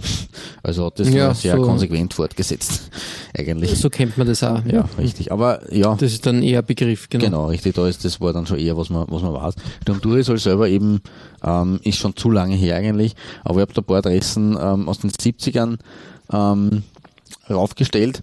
Besonders steht ist das schwarz-weiß gestreifte. Das ist äh, ganz nett anzuschauen. Das andere ist halt ein, ein rein weißes Trikot mit schwarzen Hosen, wie halt das bei Sturm so Usus war oder ist, diese Farbkombination. Aber dass da im Großsturm Durisol, also das ist ja nur kurios eigentlich, Durisol, dass der Sponsor drauf prangt, so wie der der Schwächerter Krug oder bei anderen Vereinen eben, eben der Sponsorname, das ist ja eh zumindest, das, an das hat man sich ja gewöhnt, dass aber der Ja, Sturm stimmt. Durisol steht, Ja, ist schon ein Schwankerl. ich nenne es mal Mm, so. Ganz schön heftig, ja. Ja. Du sagst das. Richtig. Das stimmt, ja. Und ja, das ist für mich mein, mein Highlight für das groß, die große Jubiläumsfolge. Ähm, und du reist ja bei deinem Highlight auch nicht weit. Du bleibst ja auch, äh, zwar nicht in Österreich, aber quasi ums, ums Eck. Ja, genau, richtig. Ähm, ich widme der Nummer 1 zum 100. Jubiläum sozusagen einem Trikotdesign, was uns ja eigentlich schon mehr als äh, verfolgt und bewegt und eigentlich, was wir schon äh, lieb äh, gewonnen haben. Es handelt sich um das Trikotdesign der WM-Trikots der deutschen Nationalmannschaft 1990 ein Design, was ja in mehreren ähm, Best-of-Listen immer auf der Nummer 1 gereiht wird und wirklich, ja, eigentlich so die 90er Jahre eingeläutet hat. Stimmt, ja. Und wir haben das immer wieder lobend erwähnt und haben das immer toll gefunden. Bei meiner Recherche habe ich mir aber gedacht, okay, das ist eigentlich seltsam, weil Adidas grundsätzlich in der Phase jetzt nicht für jede Mannschaft ein eigenes Design entwickelt hat. Aber für, für das deutsche Nationalteam hat es irgendwie den Anschein erweckt, dass das ein besonderes Trikot war, was nur für das Team entwickelt wurde. Dem ist nicht so. Wir haben schon mal Cork City auf, Ja. auf, der, auf der Liste gehabt. Genau. Aber Cork City ist nur die Spitze des Eisbergs, möchte ich sagen. Haben wir in der Süd nämlich- Südamerika haben wir noch irgendwas gehabt, glaube ich, oder? Genau, richtig, äh, die Boca Juniors Genau. waren das. Genau. Es geht aber weiter, es ist nämlich wirklich brisant. Ähm, ich habe nämlich entdeckt oder bei meiner Recherche gefunden, dass ähm, dieses Trikotdesign doch auch für andere Teams irgendwie im, zum Einsatz gekommen ist. Man sich aber dann in Herzogenaurach anscheinend doch dafür entschieden hat, dass das ähm, Design fürs erste einmal ähm, Deutschland only zu halten. Die ähm, die Prototypen bzw. die anderen Designs sind aber nicht in Vergessenheit geraten. Und äh, meine Nummer eins ist sozusagen der Prototyp für die UdSSR, die mit so einem Trikot eigentlich äh, gespielt hätte, wenn da nicht zwei, drei andere Dinge dazwischen gekommen wären, sage ich jetzt einmal. Würde mal behaupten. Eigentlich ein cooles, cooles Design, muss Schaut man sagen. Es passt auch für, Stil, ja. für die UdSSR hervorragend. Mhm. Man muss aber nicht nach Russland reisen. Auch Irland Mhm. hätte mit so einem Trikot gespielt und da muss ich auch sagen, der Prototyp schaut auch ziemlich fein aus. Ja, voll. Also wenn das bei der WM 1990 aufgetreten wäre, hätte man schon was Ja, da, gell? Mhm. Ähm, es geht aber weiter. Anscheinend war das Design aber trotzdem im Einsatz als Teamwear. Mhm. Nämlich in England bei Liverpool, Arsenal und Manchester United als äh, Trainingsjacken. Ja, besonders arg finde ich bei Arsenal, dass das wirklich die deutschen Farben hat. Ja, richtig, passiert? richtig. Ein bisschen, man, äh, das, das Dunkelblau ist ein bisschen angepasst. Ja, Ja, es ist Arsenal dunkelblau, klar. Das sind die Aussatzfarben mit dunkelblau und gelb und die Heimfarbe rot. Aber es Ja. schaut halt trotzdem fra- frappant dem deutschen Trikot ähnlich. Ne? Also ich Na, denke, da ist nicht an Arsenal. Nein, nein, nein, überhaupt nicht. Aber wie gesagt, ähm, das hat man dann irgendwie, ja, hin und her, ja, na, weiß nicht, wie man sagen soll. ähm, ja, einfach ziemlich, ziemlich heftig, dieser An An Anblick. Voll. Bei Man United habe ich noch ein Bild gefunden von Michael Knighton. Der hat, glaube ich, den Verein einmal übernommen in den 80ern. Man kann nicht zu wechseln mit Michael Knight. Also es war keine, Genau, richtig. Der war, und da sieht man, der hat auch schon dieses äh, Teamwear getragen damals. Als Pullover, also als, als Also Sweater. Pulli, ja, stimmt. Schaut auch nicht schlecht aus. Ja. Was mich aber mehr schockiert hat, waren wieder mal die Copycats, die dieses Design mit sich gezogen hat. Und da habe ich wieder ein paar Sachen gefunden, die wir bis dato noch gar nicht gehabt haben. Vermutlich eins der ersten Area-Trikots überhaupt, sage ich jetzt einmal, Saison 89, 90, also druckfrisch, wenn man überlegt, dass 88 dieses Design für, für Deutschland auf den Markt gekommen ist, hat man das eine Saison später schon bei Genua ziemlich dreist kopiert wieder mal. Aber nicht nur in Genua wurde, wurde dreist kopiert, sondern auch in Atlanta Bergamo, Mhm. bei Atlanta Bergamo. Ein Enere-Trikot, aber das ist wirklich, wirklich sehr dreist. Ja, das muss, man, muss man schon festhalten. Gutes altes Enere hat sich da ganz schön was geleistet, muss man sagen. Genau. Bei einem Verein Ähm, übrigens, der, um das, um das die Brücke zum Aktuellen zu schlagen, sie äh, heuer für die Champions League qualifiziert hat. Ja, tadellos, da gratulieren wir recht herzlich. Gratulation nach Ähm, Bergamo. Genau. In Italien war aber das Kopieren heimisch, weil mein nächster Verein, der dieses Design kopiert hat, auch das ein bisschen mit dem Vorschlaghammer aber designt hat. Palermo, 91, 92, ABM. Ist nicht ganz so äh, offensichtlich, aber Aber trotzdem, trotzdem auf jeden Fall sichtlich. Was mir aber wirklich schockiert hat, war, dass auch ein großer Ausrüster zur damaligen Zeit das irgendwie kopiert hat. Venezia, 1990, Umbro. Wahnsinn. Also da kann man wirklich, das, ich nehme mal an, dass das aus einem anderen Grund drüber steht, aber da kann man wirklich sagen, wanted. Ja, richtig, richtig. Also es ist wirklich... Die dreisten wirklich- Diebe von Umbro. Genau, du sagst das, ähm, wirklich, das ist eins zu eins einfach kopiert Mhm. und ja, Ja, ja. ganz, ganz heftig auf jeden Fall. Ähm, so viel zu dem Ausflug nach, ähm, nach ähm, Westdeutschland sozusagen ähm, und dem Adidas Design, was uns eigentlich immer wieder, immer wieder verfolgt und wo ich eigentlich mir ähm, da, ich möchte den Fall nicht schließen, weil ich schätze mal, es werden noch etliche ähm, Designs auftauchen, aber ich sage jetzt mal, mit dieser Folge mache ich mal die Akte für geraume Zeit zu, schließe das, ich habe genug gefunden, ich habe auch dreiste Copycats wieder mal herangezogen. Und man muss sagen, ein, ich glaube, ein Design, was so oft kopiert wird, hat eine gewisse Bestätigung bekommen. Ja, das stimmt. Weil Dass das da einfach wirklich-. Genau, gut geworden ist und wirklich was kann. Das stimmt. Genau. Ja, so viel ähm, zu meiner Nummer eins und damit schließen wir unser Jubiläum. Wir haben da Wahnsinn. wirklich, ähm, War wirklich coole Geschichten ausgegraben, glaube Voll. ich. War eine sehr proppenvolle Folge, muss man sagen. Eine Richtig. Ähm, vor allem, ähm, man kann sagen, ähm, ich glaube, wir sind, äh, wir haben die, die ersten 100 Folgen gut überstanden Ja. und wir sind für die nächsten 100 Folgen gut gerüstet. Das kann ich unterschreiben, ja. Es war mir eine Ehre und Freude, diese ersten 100 Folgen mit dir zu durchleben. Ja, mir auch. Und Und, die 100. jetzt erst geht's, recht. jetzt geht's, geht's richtig los. einen Trikots als Nachlese der Episode auf unserer Facebook-Seite www.facebook.com slash Trikotaustausch Infos rund um den Podcast oder auch über uns selbst findet ihr auf unserer Homepage. www.trikotaustausch.at Weitere Trikotaustauschgeschichten findet ihr auf unserer Instagram-Seite unter at Trikotaustausch oder eben auf unserer Facebook-Page. Wir freuen uns über Feedback, gerne als Kommentar oder Message auf Facebook oder per Mail an. feedback at Trikotaustausch.at Wenn euch unser kleiner Podcast gefällt, freuen wir uns natürlich auch über 5 Sterne auf iTunes.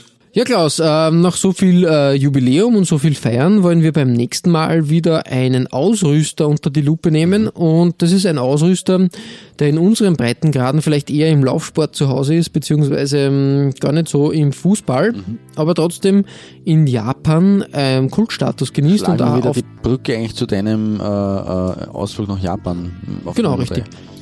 Und ähm, doch auch coole Designs geliefert hat. Ähm, es handelt sich um Mitsuno und was die so gezaubert haben und da muss man echt sagen, sind feine Trikots entstanden und wäre schade, wenn wir diesen Ausrüster links liegen lassen, weil da gibt es ein paar Schmankerln aus Fernost und dementsprechend verbleiben wir bis zum nächsten Mal mit sportlichen Grüßen. Einen herzlichen Gut-Shirt zum nicht ganz hundertsten Mal. Nein, weil bei der ersten war, glaube ich, zwei, drei Folgen habe ich Ha haben, wir, haben wir uns noch nicht eingegroovt und bis bald.